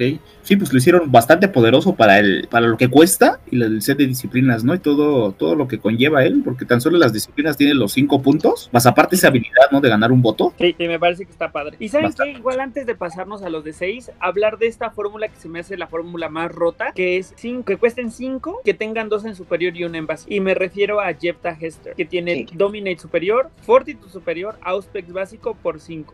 Sí, no manches. O sea, dices, no manches, esa, esa fórmula está rotísima. Y su vestidito rosa. Sí. Y ajá, sí, además se ve ahí como muy, como que la pasa increíble. Así es. Pues de disciplinas, no manches, ¿quién no? Sí, exacto. Llega, te hace govern, la bloqueas, te hace Kiss of Ra y se va riendo. Ajá, o vas a rochearla y dice, oh, se me prevengo todo y te agarro a palazos si quiero. Ajá, sí, efectivamente. Y sigo pasándola bien. Sí, o te seduce y pasa lo que se le antoje, ¿no? La verdad es que está, está muy, muy bien armada Jepta. Ajá, bastante. Y pues bueno, amigos, del- en, los, en el costo de 5, aquí hay cosas interesantes y me gustaría que en este mismo, en esta misma tesitura de vampiros super anarqueables está nuestro amigo Dylan. Ah, claro. Dylan cuesta 6, tiene Auspex, Celerity, Dominate, Fortitude y Protean en básico y más uno de Blitz. El básico. El básico. Luego se advancea y se convierte en Auspex Celerity, Daemonium, Dominate, Protean en básico, Fortitude en superior, tiene más uno de sigilo cuando blidea, Infernalista, Redlist, más uno de fuerza. Y aguacate. Ajá, sí, claro, y prepara pozole verde de fin de semana. Exactamente. Y este tiene corte de Charlie Montana aparte. Sí, sí, sí, sí, sí. Sí, efectivamente. Tiene un peinado súper ochentero hasta con flequito de Talía. Y... Así es, Ah. justamente. Niño, se supone que es este, ¿cómo se llama? Es Michael, de los chicos perdidos. Es este. Ah, ¿cómo se llama el hombre este? Se me olvida. No, ¿de, de qué hablas? Ese, así yo lo veo y así es como me imagino a Oliver llegando a sus mesas de betes cuando estaba muy chavo empezando. Con Pero pero en el infernal, Sí, ¿no? sí. O sea, en el avanzado. Sí, sí, Daimonion y todo. Sí, solo por, solo por- solamente diré que sí porque teníamos Daimonium los supone que es Kiefer Sutherland. solo porque éramos Infernal. Se supone que es Claro. Kiefer Sutherland en el, en, el- en el papel de David en The Lost Boys. Por eso tiene ese, ese fleco y todo. Sí, Sí, claro, sí. pues, es que es muy súper ochentero, ¿no? O sea, y retrata muy bien un poco como la época ya. Ahora, de seis que también vale mucho la pena, encontramos algunas formulaciones de dos superiores, dos bases. Por ejemplo, Mariel San John, que tiene Auspex y, of- ah, Auspex y Fortitude superior, Protean y Dominate básico sin ninguna habilidad, con una de las ilustraciones más horribles que he visto en la vida.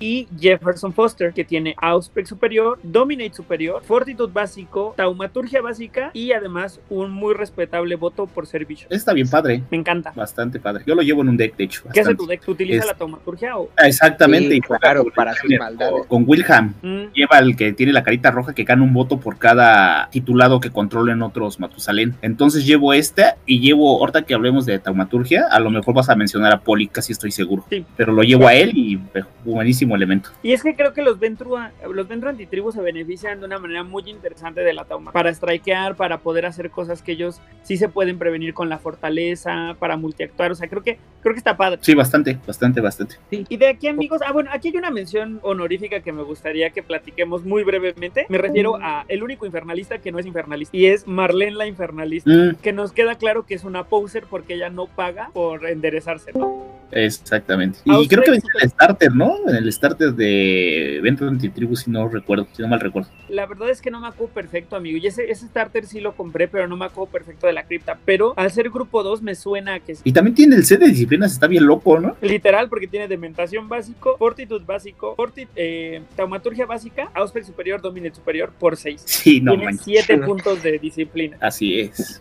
Nada más le faltó el Daimonion que, que la infernalista no es infernalista, ¿no? Exacto, Claro. es una poser, como dice Oliver. Sí, pero lo suple con su dementation y con su, y con su taumaturgia. Sí, Sí, sí, sí. sí, sí, sí. A lo mejor no se lo dieron por su cabello de Amanda Miguel. Han de haber dicho, no te mereces ser infernalista. Sí, es como Amanda Miguel en pelirroja. Así es. Pero Pero, sí, yo- está bien rota. Y esta la quería mencionar porque recuerdo que una vez vi que había un topic en el que decía que por favor hicieran le dieran un advance a Marlene en el que sí fuera infernalista. Sí, se oye, se oye lógico, ¿no? Pues estaría bueno, ¿no? Ver que le pueden sumar por su infernalismo. A lo mejor ahora sí le dan demonio y termina siendo una muy buena amiga de, de Dylan. Eh, por eso, justamente estaba pensando en eso. Sería muy buen, muy buen, Sí. muy buen el elemento. Y bueno, amigos, de aquí en adelante las cosas empiezan a descontrolar muy cabrón porque los vampiros de 6 que acabamos de ver pues están padres, pero los de 7 y los de 8 tienen como mucho, mucho punch en esta, en esta cripta, Digo, en- en- para este clan. De 7, si quieren podemos empezar hablando de Dominique, Ah, que claro. tiene una versión advance y normal. Sí, sí, sí. Y de hecho, Dominic, tanto como Dylan, aparecen en los, en los libros, en el rol, ¿no? Y tienen, creo que, ciertas cosillas por ahí interesantes. Ojalá tuviéramos un Aidan Rodríguez que nos pudiera contar la historia de Dominique. ¿Por qué me haces esto? ¿Por qué? ¿Qué te he hecho para que me agarres siempre? Te dije, amigo. Es que, es además ya, ya es, el- ya es el advertencia- chivo expiatorio. Sí, eh, no lo recuerdo perfectamente, Dominique. Sé que Dominique es de la. O sea, porque no recuerdo que haya muchos detalles de ella. Sé que es de los antitribus más este más importantes dentro del clan, la, del clan La Sombra, ándale, sí, cómo no. Del Vento Antitribus. O sea, es, lo- es de los que define a- al. ¿Cómo se llama? Al, al antitribu. Al clan. Al clan dentro del SAT. Pero no recuerdo quién es ella como tal. ¿Me explico? Sí, claro, claro. Entonces. O sea, básicamente me suena su nombre y sé que es chida, pero la ubico perfecto. Es, es que no, es esas esos personajes que, que tiene fama, pero no, o sea, que te lo mencionan muchas veces y nunca te lo, te lo detallan para que no te, ¿cómo se dice? Y como para no definírtelo, ¿no? O sea, lo dejan Para como que sea la muy mal, entre sí, las que sea el, ¿cómo se llama? El, el coco de tus personajes. Ya, pues miren, les platico. Dominic cuesta 7 pools y tiene la respetable cantidad de 5 disciplinas, dos de ellas en superior, Auspex y Fortitude, tres de ellas en básico, animalismo, dominate y vicisitud. Nomás ese güey, es un simis, está. Ella es un Sí, simis. sí, exacto, exactamente. Ella es un simis con Fortitude y la verdad es que está chido. Es que, es que además hasta, hasta hace cosas de simis. ¿Te refieres a la habilidad? Sí, sí, sí. Sí, claro. Poner, eh, como una acción dirigida puede poner un counter de vandalismo en una locación. Y si esa locación tiene counters de vandalismo igual a superior a su costo, se quema. Ajá. Mm, Está, está loco. ¿Y en español Está eso qué significa? En español, ¿qué te parece si te lo explica Carlos? Este, ok, al azar todo. exactamente. Pues dentro del juego hay locaciones que pueden ser únicas que te sirven, son recursos, vaya, dentro del juego. Ajá. Entonces hay recursos muy importantes, por ejemplo, de Rack, o como le pusieron en español el coto, este, te da dos sangres al vampiro que está asignado ese Rack, y es una locación. El lugar, esa locación se puede robar por cualquier vampiro. Ella no se la roba, ella la va a ir a destruir, porque a lo mejor no quiere que esa locación se la robe a alguien más, entonces lo que voy a hacer es destruirla para que, si no es para mí, no es para nadie. Entonces pueden ser eso, los Hunting Grounds también este, son locaciones que te dan uno de sangre a cualquier vampiro en tu on-tap. Ella también puede ser cualquier locación, Secure Heaven, que protege a tu vampiro de acciones directas, o sea, todo ese tipo de locaciones que por, por regular o siempre son este, recursos fijos para el jugador, entonces pueden acabarte con un recurso fijo dentro de la mesa, lo pueden destruir y con el set de disciplinas pues puede irte muy mal si intentas bloquear. Igual y ya te quedó claro, Idan, pero a mí me sirvió mucho cuando empecé a jugar este juego hace miles de años, la comparativa de que la- las locaciones son como los encantamientos en Magic, que se van ahí a quedar haciendo cosas, ¿no? Entonces son, son más permanentes, ¿no? No van a estar descartándose todo el tiempo y entonces que ella pueda retirar los permanentes, pues lo la hace especialmente malvada como menciona Kat. Bastante. Y bastante tiene una versión Advance, amigos. La versión Advance dice así: tiene el mismo set de disciplinas. Dice que durante la fase de, de enderezarte, puedes quemar una locación que tú controles para ganar X pool, donde X es el costo de tal locación.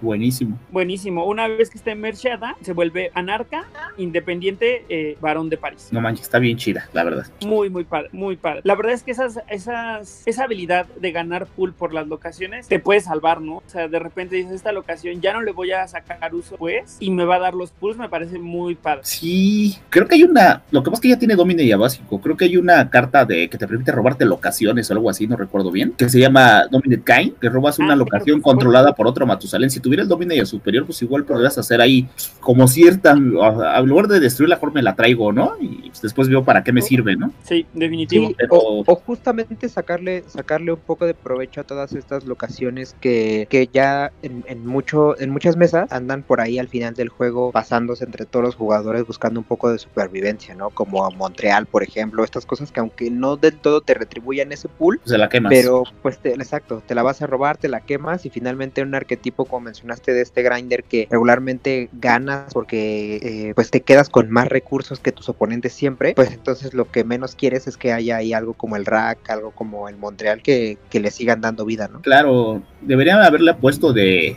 de apodo el terremoto, güey, porque si no te destruye tu locación, te deja en la calle, te mete una madriza, güey. Sí, sí, sí, sí. Así de fácil. Es un, es un gran vampiro, definitivamente. Bastante, bastante, bastante, güey.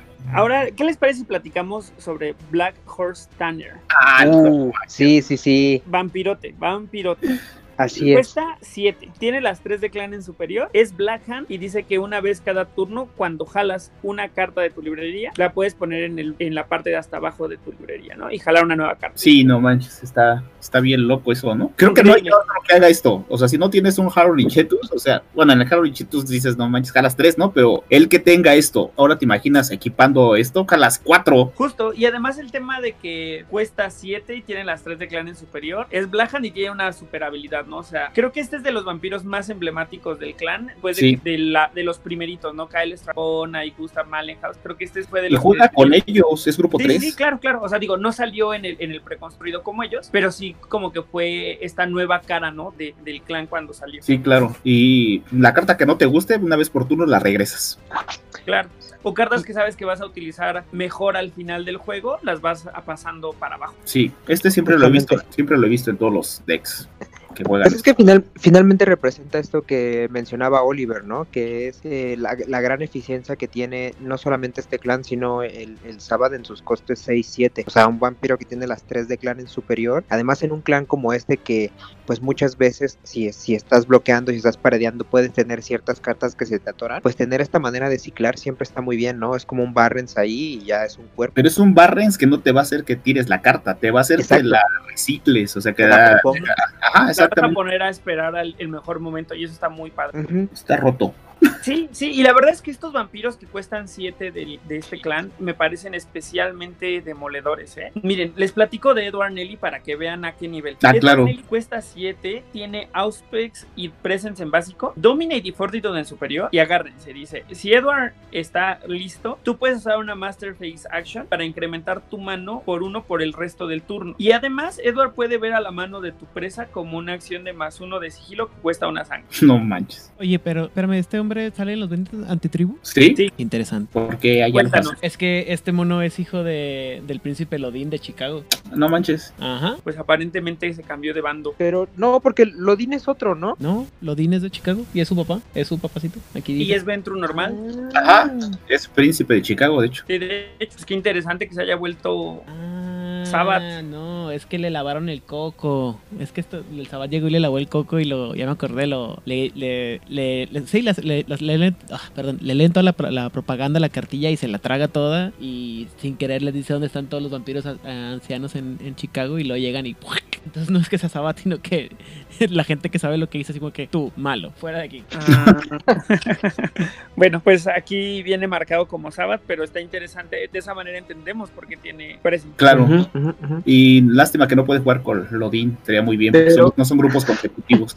Para hacer el temático. Pero que justamente juega muy bien con, eh, con Tanner, ¿no? O sea, Sí. porque es, esa parte de, de- O sea, la ventaja que te da tácticamente a la mano, o sea, el tener uno más a la mano y luego que pueda ciclar, o sea. Sí, claro. Claro, y además es un gran bleeder, ¿no? Porque, bueno, es un gran bleeder y un gran apoyo para los bleeders, porque va a ver la mano de, va a ver si tienes el arco o no los redirections y luego te va a caer la voladora.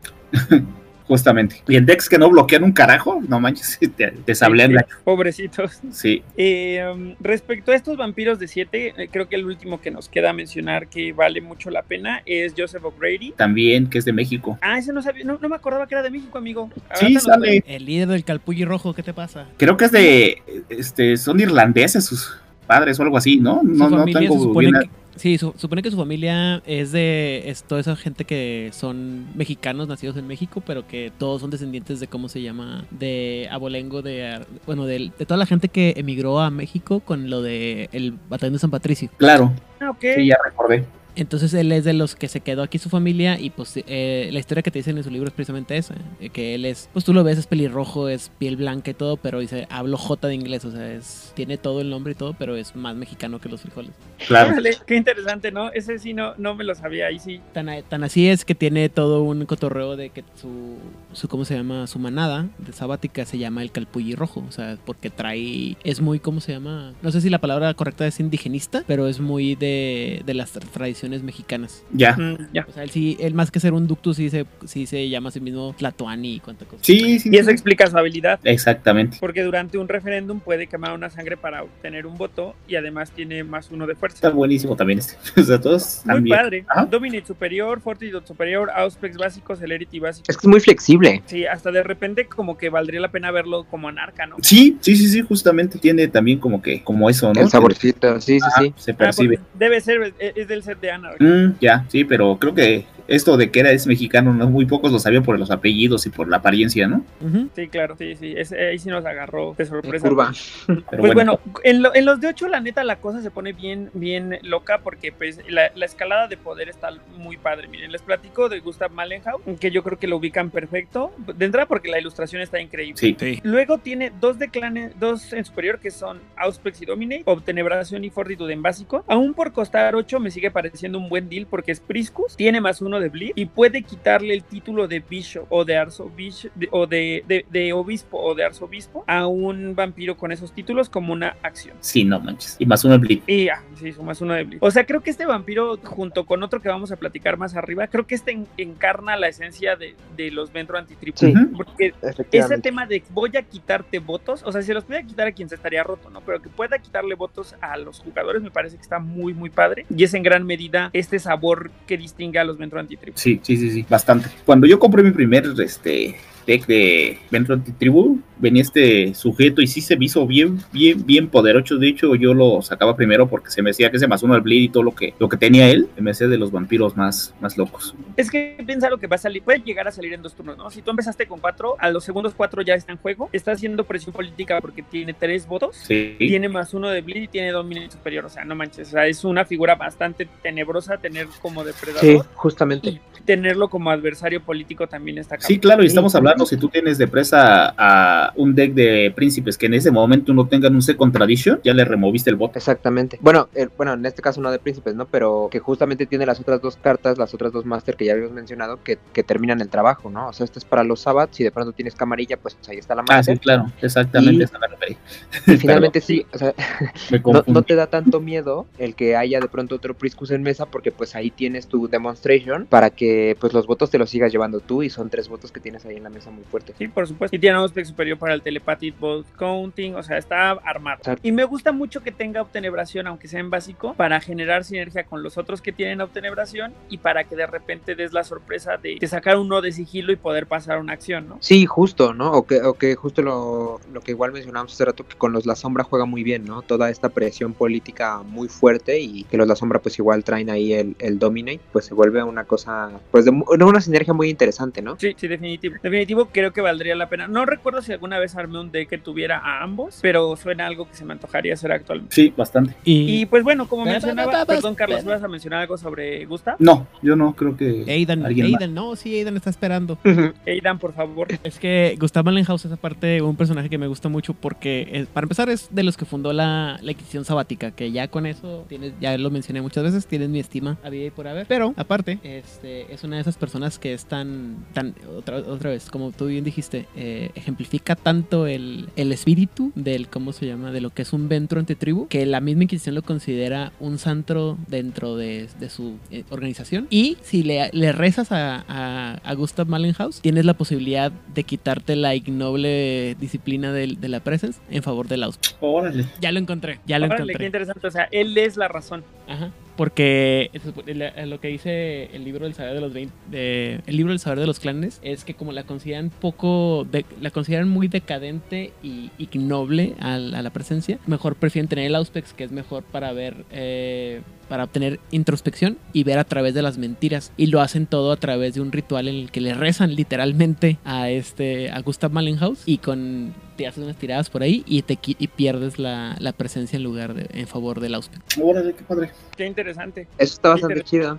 Sí, Sí, literal. mira, ya salió el dato. Qué bueno, Aidan Rodríguez. Sí, no, me- tengo como una hora y media buscando este dato. Es, la, es el, el rezo a San Gustav. Órale, qué, qué interesante. Y además la, la imagen hace honor a esta a este porte tan noble y tan de inquisidor, ¿no? La ilustración está muy padre, cortesía de Christopher Shai, Sí, justamente. Señorón Christopher, otro santo. otro santo. Así es. Y pues bueno, como mencionaba hace rato, eh, Carlos, hablar de la dulce ancianita Polly K. Fisher, que tiene tres de clan, tiene tres en superior, dos en básico, cuesta ocho. Tiene taumaturgia superior, dominate superior, auspex superior, potence y fortitud básico, y es arzobispo de Nueva York, No por manches. ocho pulls. También se me hizo una locura cuando salió este vampiro. Así es, exactamente. es bastante. Está pasada en su punto. Sí, sí está, está rebasada en puntos por mucho. Y además eh, que tenga taumaturgia en superior me parece una gran adición para los que queríamos en su momento experimentar este clan con la taumaturgia. A ver, Luis, perdóname, te me cortaste un poquito. Ah, que decía que esta, este combo que puedes hacer con Taumaturgia y con Fortitude, pues puede ser bastante fuerte, ¿no? O sea, ya hablamos de la prevención de daños, pero también, pues sa- sabemos que hay muchas cartas de Fortitude que tienen la capacidad de hacer press, y entonces, eh, pues el, el poder prevenirte los daños que generen, por ejemplo, un eh, Weather Control, si no me equivoco, ahí se llama la carta de combate, eh, mientras vas dañando al, a, a tu contrincante turno tras turno y puedes hacer el press, pues también es una cosa muy fuerte. Sí, bastante. Sí, definitivamente. Y la verdad es que espero no haya ahí afuera tremers que me odien por lo que voy a decir, pero de repente es mejor tremer que muchos tremer por ese fortitud y ese potence que tiene, que le va a permitir capitalizar cartas del daño de mano y le va a permitir prevenirse cartas que ellos mismos van a utilizar, ¿no? Como los Burst of Sunlight y ese tipo de cosas. Justamente. Y por, por eso decía que es este dulce ancianita, no tan dulce, ¿no? Más bien me recuerda a esta película que salió hace un par de años, donde sale incluso una actriz que se parece a ella, que mete a los morrillos de prepa a su a su basement para hacer las fiestas y ahí termina haciendo masacres y esta clase de Ay, no me acuerdo qué película puede ser, pero Es que también estoy tratando de recordar, pero, pero no lo recuerdo. Pero voy a sacar ahorita el dato y me voy a acordar para, para mencionarlo y ya lo dejamos ahí. pero, o sea, de que está rotilla y de que, o sea, y además por si fuera poco, dijeron, no, pues no sobran, ya está rebasada en puntos, pero vamos a hacer la arzobispo. ¿Por qué qué le no? falta? Sí, exactamente. ¿Por qué no? Sí, ¿Qué le- por the LOLs. Exactamente. Y de los de 8 creo que este es el que más me gusta, amigos. Así que platiquen ustedes qué opinan de Owen Evans, el The Wanderer, que Ay. tiene, tiene las tres de clan en superior, más presence y celerity en básico, y una de las habilidades más únicas, yo creo, que te permite mucha negociación en la mesa. Dice, Sí. durante cada Matusalea on tap phase, o sea, cada vez que se desgiran sus vampiros, si Owen está ready, pueden agregar una sangre. Tú puedes agregarles una sangre a un vampiro que ese Matusalea control. O sea, es como una especie de, de hunting ground para todos, pero tú decides si se la das o no se la das. Sí, claro. Y aparte juega con Black Horse Tanner. Sí, claro, claro que sí. Y aquí me gustaría preguntarle a Aidan Rodríguez si sabe algo sobre Owen Evans, porque este personaje sí que me genera mucha, mucha intriga de por qué hace eso, ¿no? Jamás había escuchado hablar de esta persona.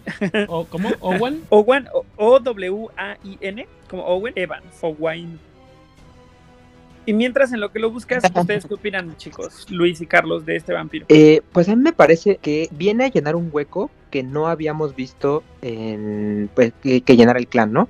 Finalmente hemos hablado de cómo los Ventro Antitribu pueden ser muy disruptivos en el ambiente general de la mesa, sobre todo para los decks de tipo político, ¿no? Eh, y bueno, usando ya también sus, sus disciplinas de clan, como es el Auspex bloqueando, como es el el Dominate para redirigir, pues incluso con los Breeders al lado puede mover muchas dinámicas en la mesa. Pero yo creo que algo que puede hacer muy bien Owen Evans es poner en apuros a muchos decks de, de combate, sobre todo un poco como en una, pues no necesariamente como a, a- cross table, pero sí como de, a lo mejor cuando van sobre tu, tu cross table, ¿no? Eh, ¿A qué me refiero? Que muchas veces los decks de combate buscan ir y desgastar, mandar a torpor, y cuando no lo logran, pues por lo menos la ventaja que sacan los decks de combate es obligar a su presa o a su predador a cazar y perder acciones. Entonces pierden presión, van aligerando el juego y se van armando ellos. Pero lo que puede hacer Owen Evans es quitarles esa, digamos, como esa necesidad que tienen los otros jugadores de ir a cazar y ya sea poder meter presión sobre el deck de combate que traes atrás o eh, meter presión sobre aquel que se está yendo o no, o sea, esta clase de cosas que efectivamente es como dice, o sea, lleva a un montón de, de politiqueo ahí entre los jugadores, de alianzas, pero yo creo que es en un aspecto del juego que no se había visto salvo con este personaje. Y me gusta mucho el approach que tienes, Luis, porque creo que eh, es real que este clan, cuando sale a mesa, sí se percibe como muy amenazador, ¿no? Porque sabes que te va a quitar votos, que te puede hacer un frame an ancient judge, este grudge que te va a quitar permanentemente los votos, o sea, y este me parece muy conciliador y eso de repente te permite la negociación, ¿no? O sea, va, te doy una sangre, pero yo que puedo recibir de ti, ¿no? O es un poco como para coaccionar algo que quieres específicamente. Blidea o blidea a tal persona o toma tal o cual acción y yo te doy una sangre. A cambio de esta sangre, ve y quita esas ratas o Sí, justamente.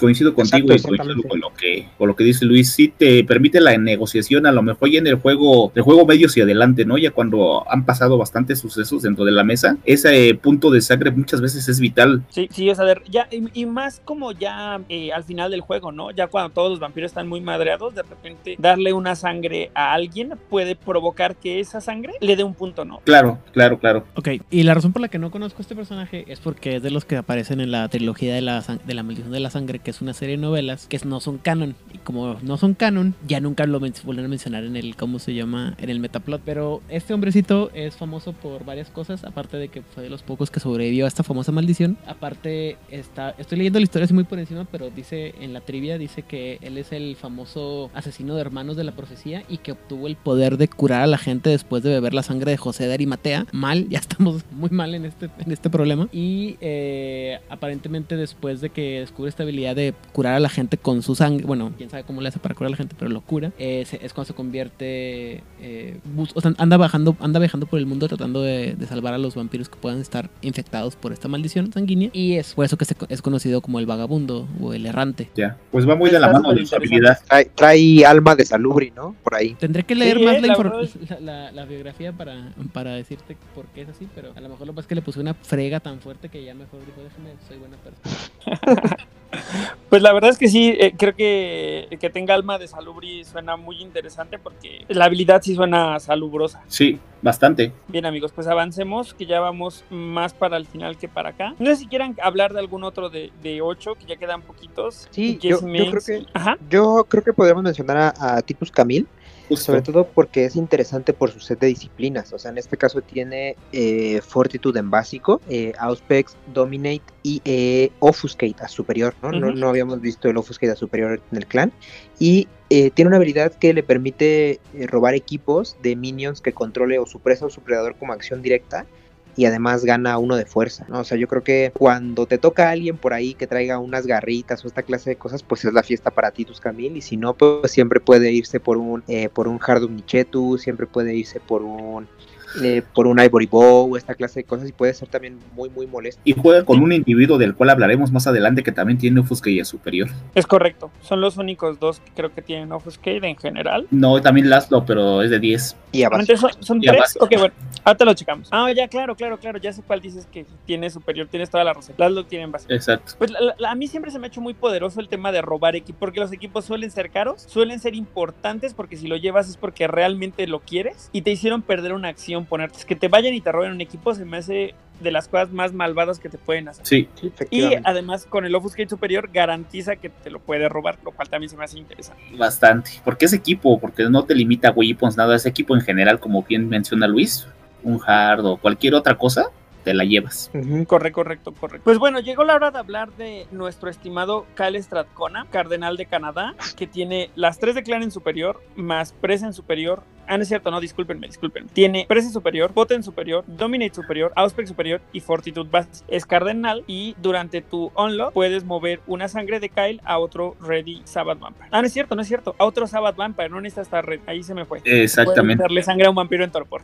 exactamente. Este vampiro, ¿ustedes qué les parece? O sea, yo la verdad tengo mis reservas respecto a Kyle, pero me gustaría escuchar sus opiniones. Este, bueno, antes que nada, ¿ya te diste cuenta de algo? Juega con Aguain, el que acabamos de mencionar, y también el Dark Sangre, que estaba leyendo, tampoco tiene que estar ready lo que hace Aguain Evans. Entonces, teniendo estos dos, puedes darle un vampiro en torpor dos de sangre, siendo Mm, Sabat. sí, sí, sí, eso, eso es muy cierto. A uno tuyo, porque incluso Owen a- a- activa en tu propio turno. Ajá, Exacto. Entonces puedes estar solucionando el tema de la, de la sangre en torpor para salir y eso suena interesante. claro. Sí, sí. Que- que A mí la ilustración se me hace increíble. Perdón, Luis. No, sí, o sea, bueno, de entrada yo creo que sí comentar la ilustración, eh, pues está muy padre porque eh, además, si no me equivoco, por lo menos la primera ilustración de, eh, de Caroline, la que habíamos, de Carolina Vélez, que habíamos mencionado en Los La Sombra, tiene eh, este mismo estilo, no sé si sean del mismo autor, pero como que marcaron esta línea para todos o para varios vampiros de los que vienen en el libro de Montreal, ¿no? Eh, pero bueno, aparte de eso, eh, me parece muy interesante, sobre todo por la capacidad, bueno, este potence que tiene, ¿no? O sea, el potence y el presence como disciplinas fuera de clan, que además le hayan dado dos, que se las hayan dado superior, pues creo que le da una flexibilidad para otro lado, ¿no? O sea, verlo, por ejemplo, jugar con, con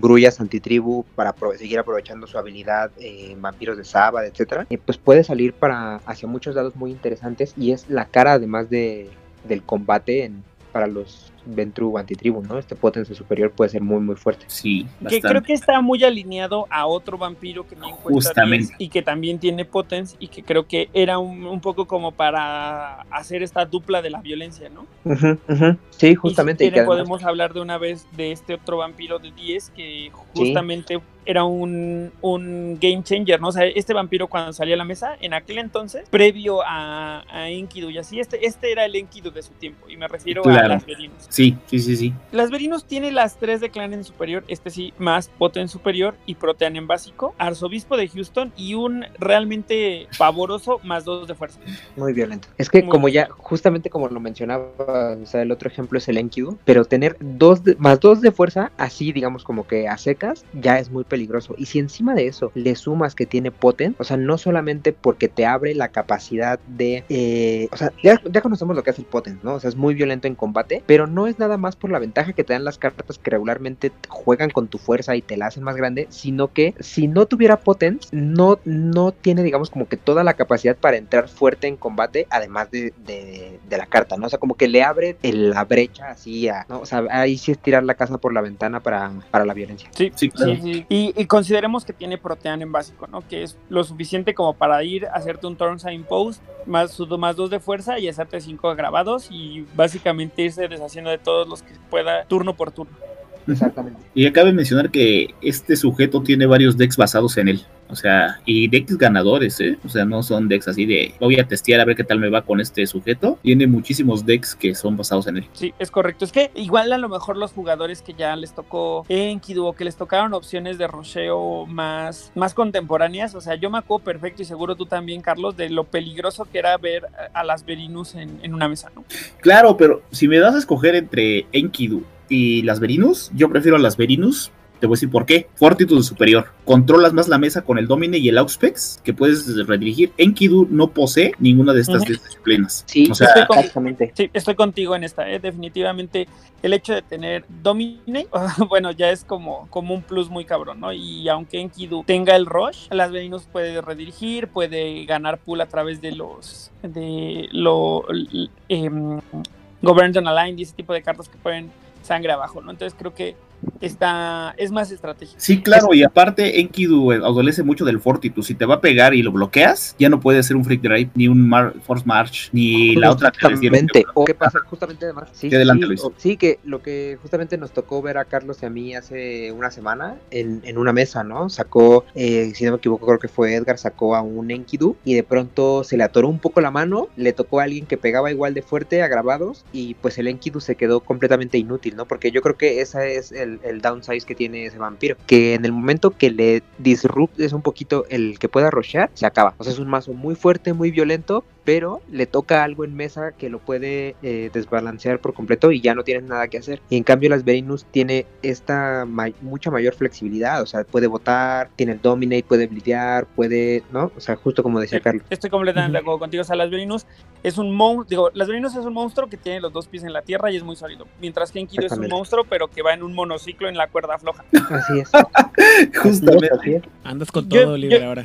¿Cómo? Andas con todo. Pues yo llegué a ver a Enkidu que le arrancara los brazos Madame Gil, por ejemplo, Ah, yo pensé que era un monociclo.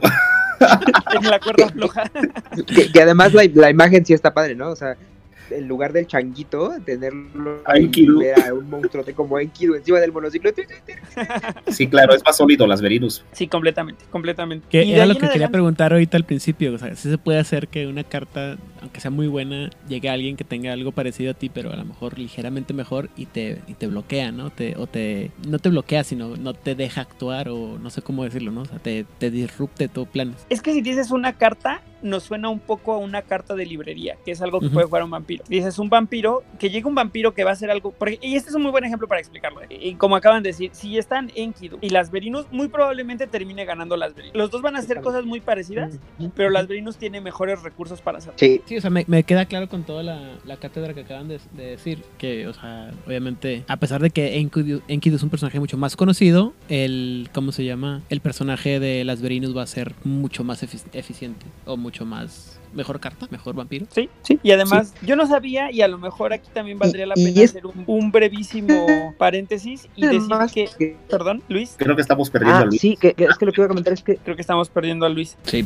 Pero bueno, en lo que regresa, les cuento que las Verinus. ¿Sí me escuchan bien? su- Ya, ya te escuchamos bien, Luis. Perdón, nos decías. Sí, que que regularmente lo que iba a decir Aidan es que suele pasar que hay, digamos, como muchas, o bueno, no muchas, pero regularmente la mayoría de las estrategias tienen una, pues, digamos, como debilidad bien identificada, ¿no? O sea, cuando tienes un deck de combate y adelante te toca algo que tenga fortitud, regularmente ese va a ser tu talón de Aquiles, ¿no? Entonces, como que en ese enfrentamiento Enkidu Las Verinus, ese se lo queda en el clavo Ok, muy bien. Si tú traes un mazo y te enfrentas, pues esas son las clases de interacciones que suelen suceder. Te perdimos de nuevo, Luis. Sí, Sí, pues igual nada más para dejar atrás. Más que como que sí, lo estamos perdiendo. Sí, Pero bueno, En, en lo que regresa nada más como ya para cerrar con el tema de las Verinos, tiene el subtítulo de, Thr- de Thrall of Lambak. Entonces, eh, en algún punto de la historia este personaje está como bajo el dominio de Lambak. Yo no conozco esa parte No, de, Nunca lo he de la escuchado. historia. No sé si... Es que justo, ¿no? A lo mejor es un tema como de Betes nada más, porque yo tampoco nunca lo había escuchado en las ficciones. Tampoco, no coincido. Y pues bueno amigos, avancemos un poco con esto, ya nos quedan poquitos vampiros y a mí me gustaría que hablemos de otro que creo que también es Paragon de,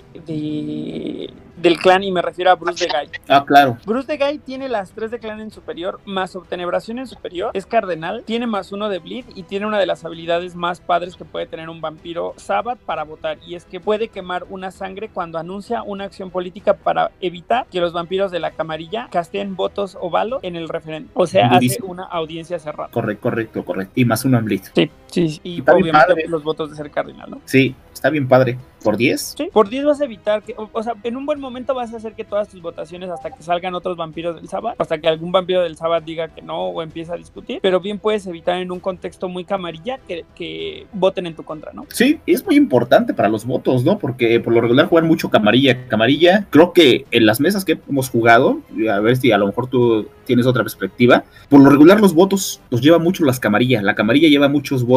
El di- tiene a llevar votos, pero son los votos que ya traen. A lo mejor metes ahí una, dos, tres cartas que te pueden hacer ganar sangre, un Political Stronghold o cosas así.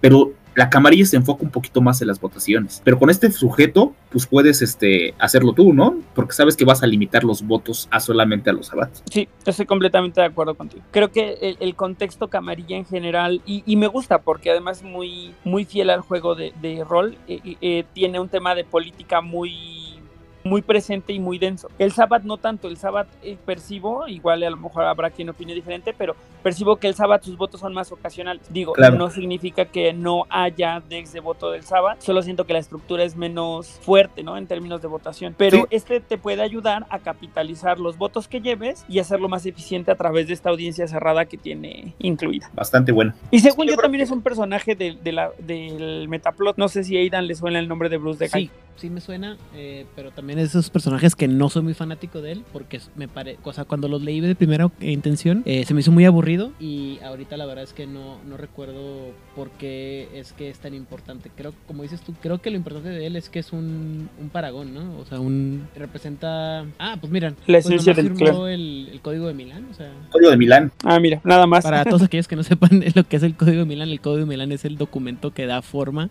y eh, estructura, por así decirlo, a lo que es el Sabbat. Entonces, ser parte de los que acordaron y firmaron este, este documento, pues implica que no eres cualquier pelele, ¿no? Porque lo, lo tuvieron que firmar gente importante. Claro, y va de acuerdo a su habilidad, ¿no? Por eso tiene esta habilidad que imagino que en las votaciones él puede elegir que no vote la camarilla. Claro, Ah. claro. Pues son asuntos del sábado nada más. Y es que además, ¿Sí, Luis? sí, que yo lo que quiero decir es que justamente es, eh, sea, es un vampiro muy interesante, no nada más por el papel que juega dentro de los Venture en tribu, que justamente es como ya mencionaba Oliver, que eh, pues les da a, el set de disciplinas lo hace jugar muy bien con, eh, sí es un clan que puede votar muy muy fuerte y además me gusta que sea grupo 4 porque yo creo que de los que más hemos visto en los clanes que hemos podido repasar, regularmente los votos del sábado están muy concentrados en los primeros grupos, ¿no? o sea, son esas primeras cartas del grupo 2 que tienen los votos más fuertes, los cardinales, etcétera, y entonces que llegue este sujeto y ponga sobre la mesa una habilidad tan fuerte como esa, le da a, a, digamos a esta cripta más nueva del grupo 4, grupo 4 3, 4 5, muchas posibilidades para jugar también en torno a estas dinámicas políticas. Sí, Sí. estoy completamente de acuerdo contigo. Y, no olvidemos que además tiene obtenebración en superior para hacer sinergia con algún otro que tenga obtenebración o con los la sombra, ¿no? Y de repente eh, como consolidar esta barra de votos abajo. Sí, yo de hecho yo tengo un deck que lleva Fortitude, Obtenebración y Domino de combate.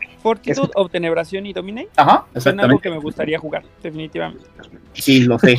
Es que es mucha maldad. Es Sí, es súper mucha, mucha maldad. Throw with Yo lo jugaría amistosamente, pero sí es malvado. Throw with Riot, a este Arbor Abyss, en Tombed, Amaran. Claro. Así. Y con los votos que llevas, ya. Y multiacción. Exacto, no, es que do- dos de esos combos y ya se te acabó el juego. Sí, bien, bien aplicado eso, ya cripleaste a tu presa y a tu depredador. La verdad es que está muy padre. Sí. Bien amigos, pues avancemos porque ya nada más, no sé si quieran hablar de Laszlo Mirak o nos vamos a lo mero bueno. Yo creo que sí, porque juega con, un- con el, los, con este con el sujeto que mencionamos hace rato, que tiene ojos- con. Titus, ajá, tienen ojos, exactamente, con Titus Camil y con el que vamos a mencionar en un momento, Laszlo. Se me hace bueno, porque también tiene más uno el blip, pero si quieres comentarlo, adelante. ¿O, o lo quieres comentar tú, amigo? Pues sí, ya estoy encargado. Entonces tiene las tres del clan en superior, que es Fortitude, Domine y Auspex. Tiene Vicisitud, Offusque y Celerity a básico. Es Bishop, o sea, tiene un voto. Tiene más uno al bleed. Y cuando él llama un referéndum, él puede elegir un vampiro más joven. Y ese vampiro este, no puede votar tampoco. Entonces va muy de acuerdo con lo que estábamos mencionando, ¿no? También. Sí. No sé qué opinen. Opino que, o sea, me, me llama mucho la atención que tenga visitud. Me gusta mucho que tenga un más uno de bleed. Me gusta mucho que tenga un voto. O sea, siento que es como, como que dispara para todos lados, pero lo hace bien, ¿sabes? Sí, claro, bastante. Sí, me gusta. O sea, está, Sí. está padre. Y la sinergia del Office que también me parece que está padre. Sí, Sí, yo, yo creo que el único downside que tiene es su costo, ¿no? O sea, no por el hecho de que no cumpla por lo que hace, sino porque yo creo que por lo menos en el clan, yo preferiría pagar 10 por cualquier otro antes que él, ¿no? O sea, yo preferiría sacar a las Verinus por 10 o a Bruce de Guy por 10 que sacar a Laszlo por 10. ¿Mm? Pero a lo mejor cuando juegue el otro sujeto con un Govern Online, puede ser ya más costeable el Laszlo. Eso sí puede ser. Es que creo que si Laszlo está ahí es porque tiene una misión súper específica, ¿saben? O sea, yo tampoco creo que sea un vampiro que metas casual a tu deck porque está padre. O sea, creo que él sí tiene un uso muy, muy específico y como acaba de mencionar Carlos, yo creo que ese uso específico es generar sinergia con Titus Camil, con, con Titus Camil y con el, el que vamos a hablar en un momento. Claro, bastante. Pues Pero venga. Y, y yo creo que Carlos quiere mencionarlo porque tengo la impresión de que a Carlos le gusta este personaje. No yo sé. también creo. Sí, yo también Pues creo creo. que todo el trasfondo, ¿no? Estamos hablando de Elimelech, el dos veces maldito, que es este, es un vampiro de 11. Creo que ningún, este, sí, que yo recuerde aparte de Enkidu es de 11, pero ningún antitribu tiene un vampiro de esta capacidad, aparte de los Ventro antitribu y obviamente Enkidu que acabo de mencionar. Si ustedes se recuerdan uno, pues ahí me lo van, me lo dicen, no, no, yo no lo recuerdo. Es no. un Sabat, es un Bloodhand y es un Serafín, ¿ok? Y tiene, en combate, él puede hacer strike, con, o sea, él puede pegar con Fist Strike, vaya. Tiene más uno el bleed y más uno en fuerza y ahí va el C de disciplinas. Es un vampiro de 11, como había comentado, tiene Offuscate superior, Fortitude a superior, Domine a superior, eh, Dementación a superior, Auspes a superior y Proteana básico. ¿Algo más? Eh, Justamente. Sí, aguacate y queso, mucho queso. Sí, de hecho creo que el otro estábamos hablando con Aida que nos preguntaba que por qué no habíamos mencionado, no recuerden qué clan, Malkavian. por qué no mencionamos al Imbelec y dijimos que Malkavian. dijimos, dijimos que no venía en ese digo, no venía en ese clan, que venía en otro clan. Y casi Obviamente me dio un ataque cardíaco cuando dijeron que no, que no viene en, en, el, en Malkavian ante tribu. Lo que pasa es que en el, en el fabuloso libro que es Children of the Night o Hijos de la Noche, léanlo si quieren darse un clavado muy fuerte al, al metaplot de Vampiro la Mascarada. mm, Te dicen que está loco y que nunca sabemos qué clan es. Y aparte te dice que puede ser cualquier generación entre la, la segunda y la quinta. O sea, es un Sí. personaje que está rotísimo. O sea, y te, o sea, es un personaje vi- o sea, está muy, está, está muy bien hecha su historia, ¿no? Porque te dicen que literal es el esposo de Ruth de la Biblia. O sea, eh, trae un trasfondo muy padre. Y, eh, o sea, y luego ya conforme va, vuelve a salir, por ejemplo, ayer les platiqué que, que fue el que, el que mató a Appius Cordius eh, Claudius, no, Appius Claudius Corvus de, de los La Sombra, en, en, ¿cómo se llama? En combate a, a- a mano limpia, ¿no? O sea, que también era un serafín de la mano negra. O sea, este vato llegó y partió madre por todos lados en la historia. Y lo mencionan así nomás una, dos, tres veces. Este, este, aquí lo pusimos, aquí está. Y cuando tengamos que hacer alguna cosa mala, les vamos a aventar al Imelec para que, este, nomás, es, es el meta, es una arma de Metaplot bien padre. En la historia del, del, del Sabat, este, bueno, del, de Vampiro la Mascarada, él junto con Halana Haf de los Gangrel, eh, Ishimu Rubal y Yuha de, de los Asamitas, son los cuatro serafines de la mano negra. Para finales de la, del, del ciclo del Metaplot, eh, Ishimu Rubal y Yuha están desaparecidos. Eh, a, este, a, Halana Haf lo matan en el 2008, la segunda Inquisición, y no sabemos qué pasó con el Imelec. O sea que en cualquier momento lo reviven para quinta edición y nos dan en la máquina. Y este vampiro, Aidan, con lo que estás platicando, hay unos temas bien interesantes porque muy probablemente en el juego de rol no tenga un clan y aquí le hayan dado Ventro antitribu. Por, de entrada no le podían dar Malkavian ni Malkavian antitribu, pero yo creo que le dieron y tampoco lo podían dejar como un, un Pander o un Kite, no podía ser clanless. No, por... Pero yo creo que le dieron Ventro antitribu para el beneficio de las cartas clan. Sí, sí, sí, coincido. Pues seguramente sí, o sea, puede ser, o sea, estoy- estoy, totalmente de acuerdo contigo en que seguramente es una decisión in-game, pero sí, sí, bueno, yo que soy este apóstol y adicto al, al, ¿cómo se llama? Al metaplot de Vampiro en la Mascarada, pues sí me causa bastante ruido, ¿no? Sí, claro, porque además si, si tiene un set de disciplinas, Ajá, es el de los. Malkavian, el de ambos, el de los antitribu y el de los normales, tiene Dominate, Auspex, Obfuscate, Dementation. Entonces está, es un personaje que aún aquí, o sea, yo recuerdo mucho que cuando empezábamos Ajá. a hablar tú y yo, Aidan, tú de repente decías cosas y yo te decía, ah, es que eso yo lo sé porque está aterrizado en el juego de cartas. Lo aterrizado de tal manera, entonces para mí tenía una respuesta. En el caso específico del Imelec, aun cuando yo aquí estoy viendo con mis propios ojos que es un Ventro antitribu, a mí me sigue pareciendo que sigue siendo un enigma que, se re- que te dieron esta respuesta, pero no es una respuesta real, ¿no? O sea, fue, fue por un tema, como acabas de mencionar, in-game, pero el Imelec sigue siendo un misterio. Sí, claro. Sí, también coincido con ustedes bastante. Sí, no, no, o sea, no, no, no, me, no me satisface la respuesta y me, me sigue causando ruido. Me gusta tu idea, me gusta lo que dices, me- o sea, digo, o sea, tiene razón, o sea, lo, lo hicieron para, para justificar y a lo mejor para el beneficio de este clan dentro del, del juego y porque es un, es como un, eh, como dicen los americanos, ¿no? Es un black horse, es un- al- algo que a lo mejor no, no ves llegar, pero en mi monólogo interior dice, no, es- eso, es- o sea, es- está mal. Sí, claro. O sea, tú- Que- según tú deberías ser Malkavian Que lo antitribu. acepta, pero Eh, con lo acepto mucho porque no hay otra opción, pero es que, eh, eh, ok, ya, ya vamos a revelar una cosa que es este, ¿cómo se llama? Muy de, muy de, de mi meta, de mi headcanon. Es que para mí Emil, el Imelec es Malcap, ¿me Ah, explico? ok. O sea, desde que lo leí dije yo, esto es Malcap. Sí, O sea, no hay otra forma más que decir que esto es Malcap. Claro, pero pues, igual sí lo es, ¿no? Recordemos que también este que Mintiri pues, estuvo así haciéndose pasar por dentro mucho tiempo. Entonces esto puede ser también así. Me, me gusta tu idea. Pues sí, y la, la realidad es que pues si estuviéramos en Juárez by Night yo te contradeciría, pero en este yo no te voy a contradecir, voy a decir que es probable, que es una idea interesante, que yo igual sigo teniendo dudas respecto a quién es y qué onda, pero es lo padre del personaje, ¿no? Que siga siendo un misterio. Pues sí, eh, lo tomaremos como misterio, lo dejaremos como misterio, pero aún sigo... yo Mi- sé, yo sé. Yo sé que te encanta hacer Contreras. Pero, pero sigo enojado. Mi Malkavian interno dice que eso está mal. Pues no, pues es bueno, único. esto Yo he escuchado más personas también que opinan lo mismo, ¿eh? que debió haber sido Malkavian antitribu. Y cuando salió, todo el mundo, ¿por qué? ¿Por qué es Ben-?" O sea, sí, creo que hasta siguen despertándose a las 3 de la madrugada gritando, no. Por eso. Oye, Carlos, y de casualidad, eh, en aquel entonces esto, esto lo hizo White Wolf, de casualidad dio una explicación de por qué Ventro Antitribu y no Malkavian se No. pronunció al respecto. No, ya ves que ellos sacan cartas y nunca te explican nada, o sea, nada más, ahí va esto, esto y esto. O sea, no hay algo, no hay un trasfondo así escrito como si fuera este en el rol, que te explican con más detalle o te hacen entender ciertas cosas. Acá pues simplemente te avientan las cartas y nosotros nos basamos mucho en que hay personajes que vienen del rol y ahí le damos el trasfondo, pero no te explican nada en sí, o sea, no que te digan, ah, el Imelé lo sacamos así porque a lo mejor tiene esto, esto, y... no, no, no, no son tan así. ya, claro, porque además seguramente la- las, las respuestas son muy para el juego, ¿no? O sea, no es lo Exacto. sacamos así porque el trasfondo dice que, sino lo, trans- lo sacamos así porque había una necesidad de este de esta formulación del vampiro, ¿no? Claro. Había este hueco y necesitábamos llenarlo con tal o cual vampiro. Y yo creo que es un personaje, como se dirán, tan importante, o sea, tan emblemático dentro del rol que tenía que salir sí o sí, ¿no? Entonces, ¿dónde lo ponemos? Vamos a ponerlo ahí. ¿Por qué? Pues porque queremos. Así. Básicamente, que yo creo que es un tema de las cosas que puede jugar como el clan, o sea, este, este poder de Ventro Antitribu, de cancelar votos, jugar las cartas que quitan los votos permanentemente, saben, yo creo que va un poquito por ahí, o sea, como para hacer balance entre las, las capacidades del vampiro, pero no para reflejar tal cual a qué clan pertenece. Claro, coincido contigo. O sea, como dices tú, como mencionan, lo hicieron para in-game, para pues, darle. No podía ser Kaiti porque sabemos por qué, digo, Pander, sabemos este, Sí. los motivos, ¿no? Pero yo creo que más va, más mm, va por ahí más el asunto, ¿no? Pero yo también quiero tener este, quiero seguir pensando que igual que que Mentiri está fingiendo ser algo que no es y después va, va a salir la verdad. A lo mejor Sería bueno que eventualmente lo avancen y resulte ser un Malkavian Antitribu y a la gente le vuele la cabeza. Claro que ha pasado en varias cartas, ¿no? ¿Tú, qué, ¿Tú crees que necesita que lo avancen? No, pero por el, por, por el simple hecho de darle gusto al, al storyteller de Forest by Night, tal vez Campaña. hagamos este un no hagamos una no, carta una tarjeta. nada más. Qué una amables. Qué amables son ustedes.